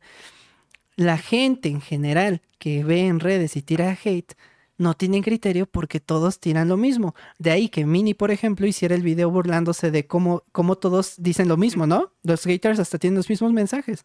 Y no solamente a ella, o sea, a otros les tiran exactamente los mismos mensajes. ¿Por qué? Porque no tienen un criterio. Todos se van así como la, la borregada, la manada, y van, ah, ta, ta, ta, ta, y yo también voy a poner lo mismo, ah, ja, ja, ja, ja", y se ríen. Y es el mismo chiste, es el, mi- o sea, o el mismo chiste, entre comillas, porque ni siquiera a veces son chistosos. Uno que otro a lo mejor llega a ser interesante, pero como se, son tan repetitivos, pierde la gracia. Sea, es como si te contara una y otra vez el chiste del, del perrito que se llamaba Pegamento, que se cayó y se pegó. Sí, a lo mejor la primera vez te ríes, después de 10 ya dices, "Mm, ya no, ya basta, Freezer. Es- Ya. Me dieron like. Ya Pum, tengo amor. y luego Dean. Ándale, dijo, "Pum", y después dijo, "Di". Ay, Increíble. Increíble. Ay, sí. Sí, no, no, yo estaría preocupado como sociedad viendo que el, uno de los puntos principales sobre todo esto es la falta de criterio de la gente. En todo, todo.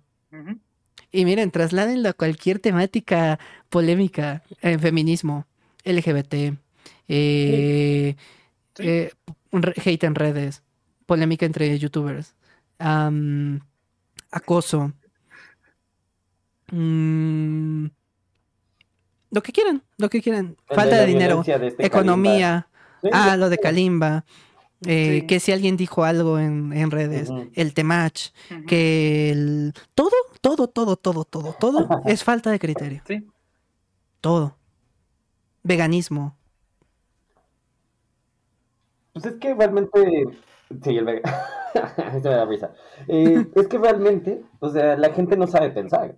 Y eso es algo que realmente nos ha, hemos visto cada podcast, uno tras otro. La gente no sabe pensar porque no tiene, tiene acceso a la información necesaria, pero definitivamente no tiene el criterio para poder entender esa información o a veces ver los puntos que se contraponen para poder hacer una síntesis inteligente del tema. Deja tu inteligente, una síntesis del tema.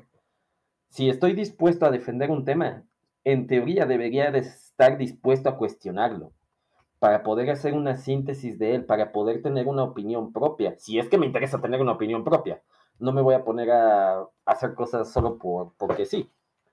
Pero justamente, si estoy dispuesto a creer en algo, tengo que estar dispuesto a cuestionarlo para poder entenderlo. Y la gente le da mucha flojera hoy en día entender cualquier cosa.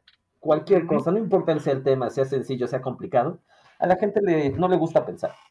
Y si me es más fácil repetir lo que sea que alguien hable bonito, con eso va a ser suficiente. Entonces así, si alguien habla bonito, o sea, bueno, si alguien tiene unas muy buenas capacidades discursivas, pues con eso te va a convencer, a pesar de que esté diciendo una sarta de, no sé, de barrabasadas. ¿Mam qué? Entonces, pues sí. La gente, además de que no tiene criterio, ándale, sí, ¿eh? la gente, además de que no tenga criterio, la gente simplemente no le gusta pensar. Eso es muy complicado. Sí. Sí, definitivo. Es que es lo más triste. Tienen la información en la punta de las manos, pero no tienen el criterio para poderlo utilizar. Literalmente lo tienen ya está masticado, ya ni siquiera tienen que agarrar el pinche libro a veces para o sea, y chutárselo completo. Tienen la información ya resumida y ni así te dan el estudio de fulanito y aún así crees otra cosa. No, no, no puede ser, ya, ni para qué dar ejemplos porque lo hemos dicho en cada podcast. 42 capítulos. De ahí que ya llegáramos a un límite en el que un capítulo literalmente se llama La gente es pendeja y otro se llama, eh, ¿cómo? Eh, el otro, es, ¿cómo se llamaba? ¿Cuál de todos? El otro, el, el último, el penúltimo. No, el último no, fue el penúltimo. Eh, uno se llamaba La gente es pendeja y el otro se llamaba... Eh, la gente no tiene criterio, es otro. No, no, no. El otro que también tiene la palabra pendejo. A ver, este... Ay, no me acuerdo bien. Este, no sean, no, ese es el de no sean pendejos. Ah, no sean, ajá, es ese, es ese. Ah. Uno es la gente es pendeja y el otro es no sean pendejos. Porque en uno es, es estamos hablando de que la gente no tiene criterio y en el otro es que la gente no piensa y por lo tanto no tiene criterio, que no es lo mismo. Gente que no tiene criterio probablemente no haya entendido lo que acabo de decir, pero gente que sí tiene criterio probablemente sí entendió lo que dije. Entonces, Em, a mí, para mí es muy preocupante. Yo no sé si vamos a llegar al episodio 100 y vamos a seguir teniendo el mismo, yo creo que sí, la misma conclusión de que no hay criterio en esta sociedad, no hay criterio en la gente. Es, terrible, es terrible. La gente se cree tonterías. Y no quiero tocar todavía, pero yo creo que la próxima semana vamos a hablar del caso de... Charlie se desapareció no, no, no, no, vamos a tocar ese tema de Charlie se desapareció. ese, ese, es otro tema que ya veremos después. No, no, no. Lo funaron. Lo funaron. le, llegó la funa muy rápido. Este. Eh, ¿Cuál es? De, de, de, de, esta Aislinder ves que tiene un podcast y llevó a este señor. Ah, se me olvidó el nombre de este sujeto. Que es Peloncito ahorita se me olvidó el nombre, que hablaban de que prácticamente la medicina no funciona y que tú te puedes curar automáticamente por, porque, porque tú lo piensas así. Sí. Que ojo, yo estoy de acuerdo con el hecho de que si tú te sientes bien emocionalmente, es muy probable, o es más probable que te cures de algunas enfermedades porque tu sistema está fuerte. Pero eso no quiere decir que la medicina no funcione y no quiere decir que sea un sustituto, es un plus. Y si tú le quieres agregar aparte de la emoción, la espiritualidad, que es de cada quien, está bien, pero no sustituye ni a la medicina, ni a los avances tecnológicos, nada de eso. Entonces, eh, aquí ella alaba mucho a este señor y, y, dicen que la medicina no sirve para nada, que todo lo prácticamente lo somatizas, que tú eres el que la trae. Por ahí dicen una tontería de que todos ya traemos las enfermedades, pero que tú te, tú te curas y porque como tú tienes, estás en positivo, nunca te va a pasar nada. Como de, no, no puedes estar dando este mensaje a la gente. Eh, a diestra y siniestra solamente porque porque se te hinchó el huevo. O sea, sí, o sea. Por así decirlo. Por así decirlo. No, no, no. También eso me sacó mucho de onda. Ya no lo dije porque salió apenas el podcast ayer o antier, creo. O bueno, al menos yo me enteré ayer o antier. Y pues era muy pronto mm. para verlo completo y para, para analizarlo. Vi la mitad. Entonces, con lo que vi fue así como que, oh, espérense, esto está muy mal. Ahora, me preocupan muchas cosas en el sentido de que Aislinn tiene hijos. No sé cuántos, pero tiene hijos. Sí. O sea, ¿y qué? no digo que sea antivacunas, pero falta que sí. Porque si piensa que todo se cura por medio de la mente, pues pobres chamacos. Sin vacunas, sin médicos, sin... No se puede hacer así. Y luego, el tremendo daño que le hace, por ejemplo, una persona que tenga cáncer, que tenga diabetes y que esté pensando, a mí no me va a pasar nada porque estoy en positivo y que se muera. Porque deja de ir al hospital, porque deja de tomar sus quimios, porque deja de tomar su tratamiento, porque deja de inyectarse. Dios mío, es muy peligroso lo que está haciendo. Entonces, este. Pero lo vamos a hablar en el siguiente episodio. Lo vamos a hablar en el también siguiente. Tengo, tengo varios temas ahí que quiero platicar, sobre todo porque yo creo que se iría más con la actitud que tengas, pero lo voy a dejar ahí. Exactamente. ¡Oh, Charlie ¡Oh, regresó! ¡Oh, Charlie! ¡Oh, Charlie! Eh... Oli. no murió. Andaba de parranda. este. Sí, sí, ese tema yo creo que, que, lo vamos a profundizar en la próxima semana. Digo, lo quería tomar ahora, pero pues teníamos temas muy largos hoy. Ya dije, no, no, no, es mucho. De hecho, ahorita ya llevamos tres horas. tenemos tres, tenemos ya llevamos pues, tres horas. Sí, tres horas, sí. Y normalmente, pues el máximo aquí es tres horas, normalmente. Por ahí creo que hay un capítulo de cuatro, pero no, lo ideal es... Nada más una vez sí nos echamos más largo, ¿no? Sí, de cuatro y cacho o algo así. O casi cinco, sí. Tuvo muy largo.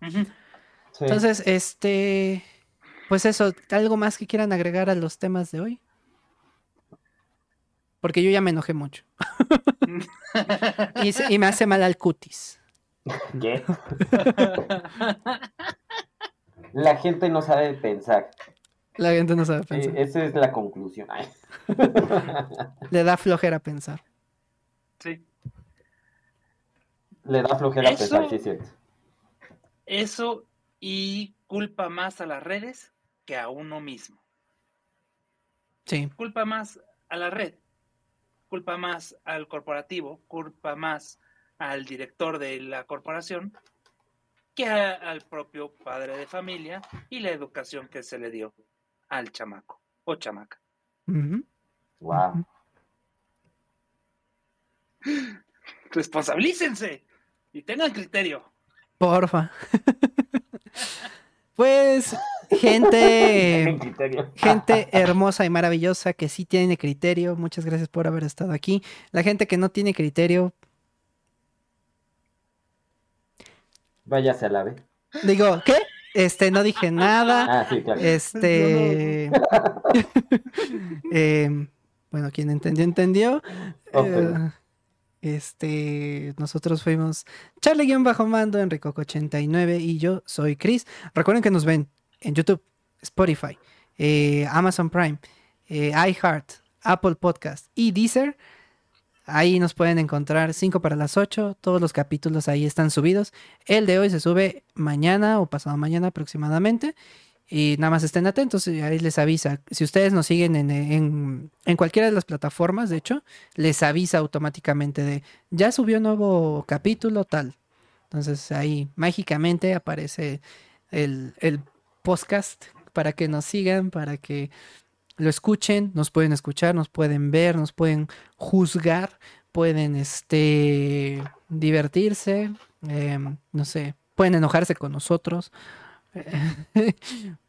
Todo menos funarnos, porque aquí siempre decimos la verdad, es cierto. Pues no, eh, tengan criterio también incluso al escucharnos. Hay, habrá cosas que a lo mejor no estén tan de acuerdo y está bien. Simplemente pues nos lo pueden hacer saber también en comentarios y son libres también de, de expresarlo. Obviamente siempre y cuando sea con respeto, si no sus comentarios van a ser completamente borrados, exterminados, mutilados y eh, eliminados. Así que descansen, que tengan excelente noche y nos vemos. Nos colgaremos desnudos y arrastraremos por las calles en llamas para que los perros coman su carne. Exactamente. Sí. Eh, eh, lo que dijo Charlie. Ya, ya, ya, ya saben. Aténganse a las consecuencias. Descansen, que tengan excelente noche y nos vemos el próximo sábado. Bye. Bye. Charlie no se ha despedido. Bye. Ahí está.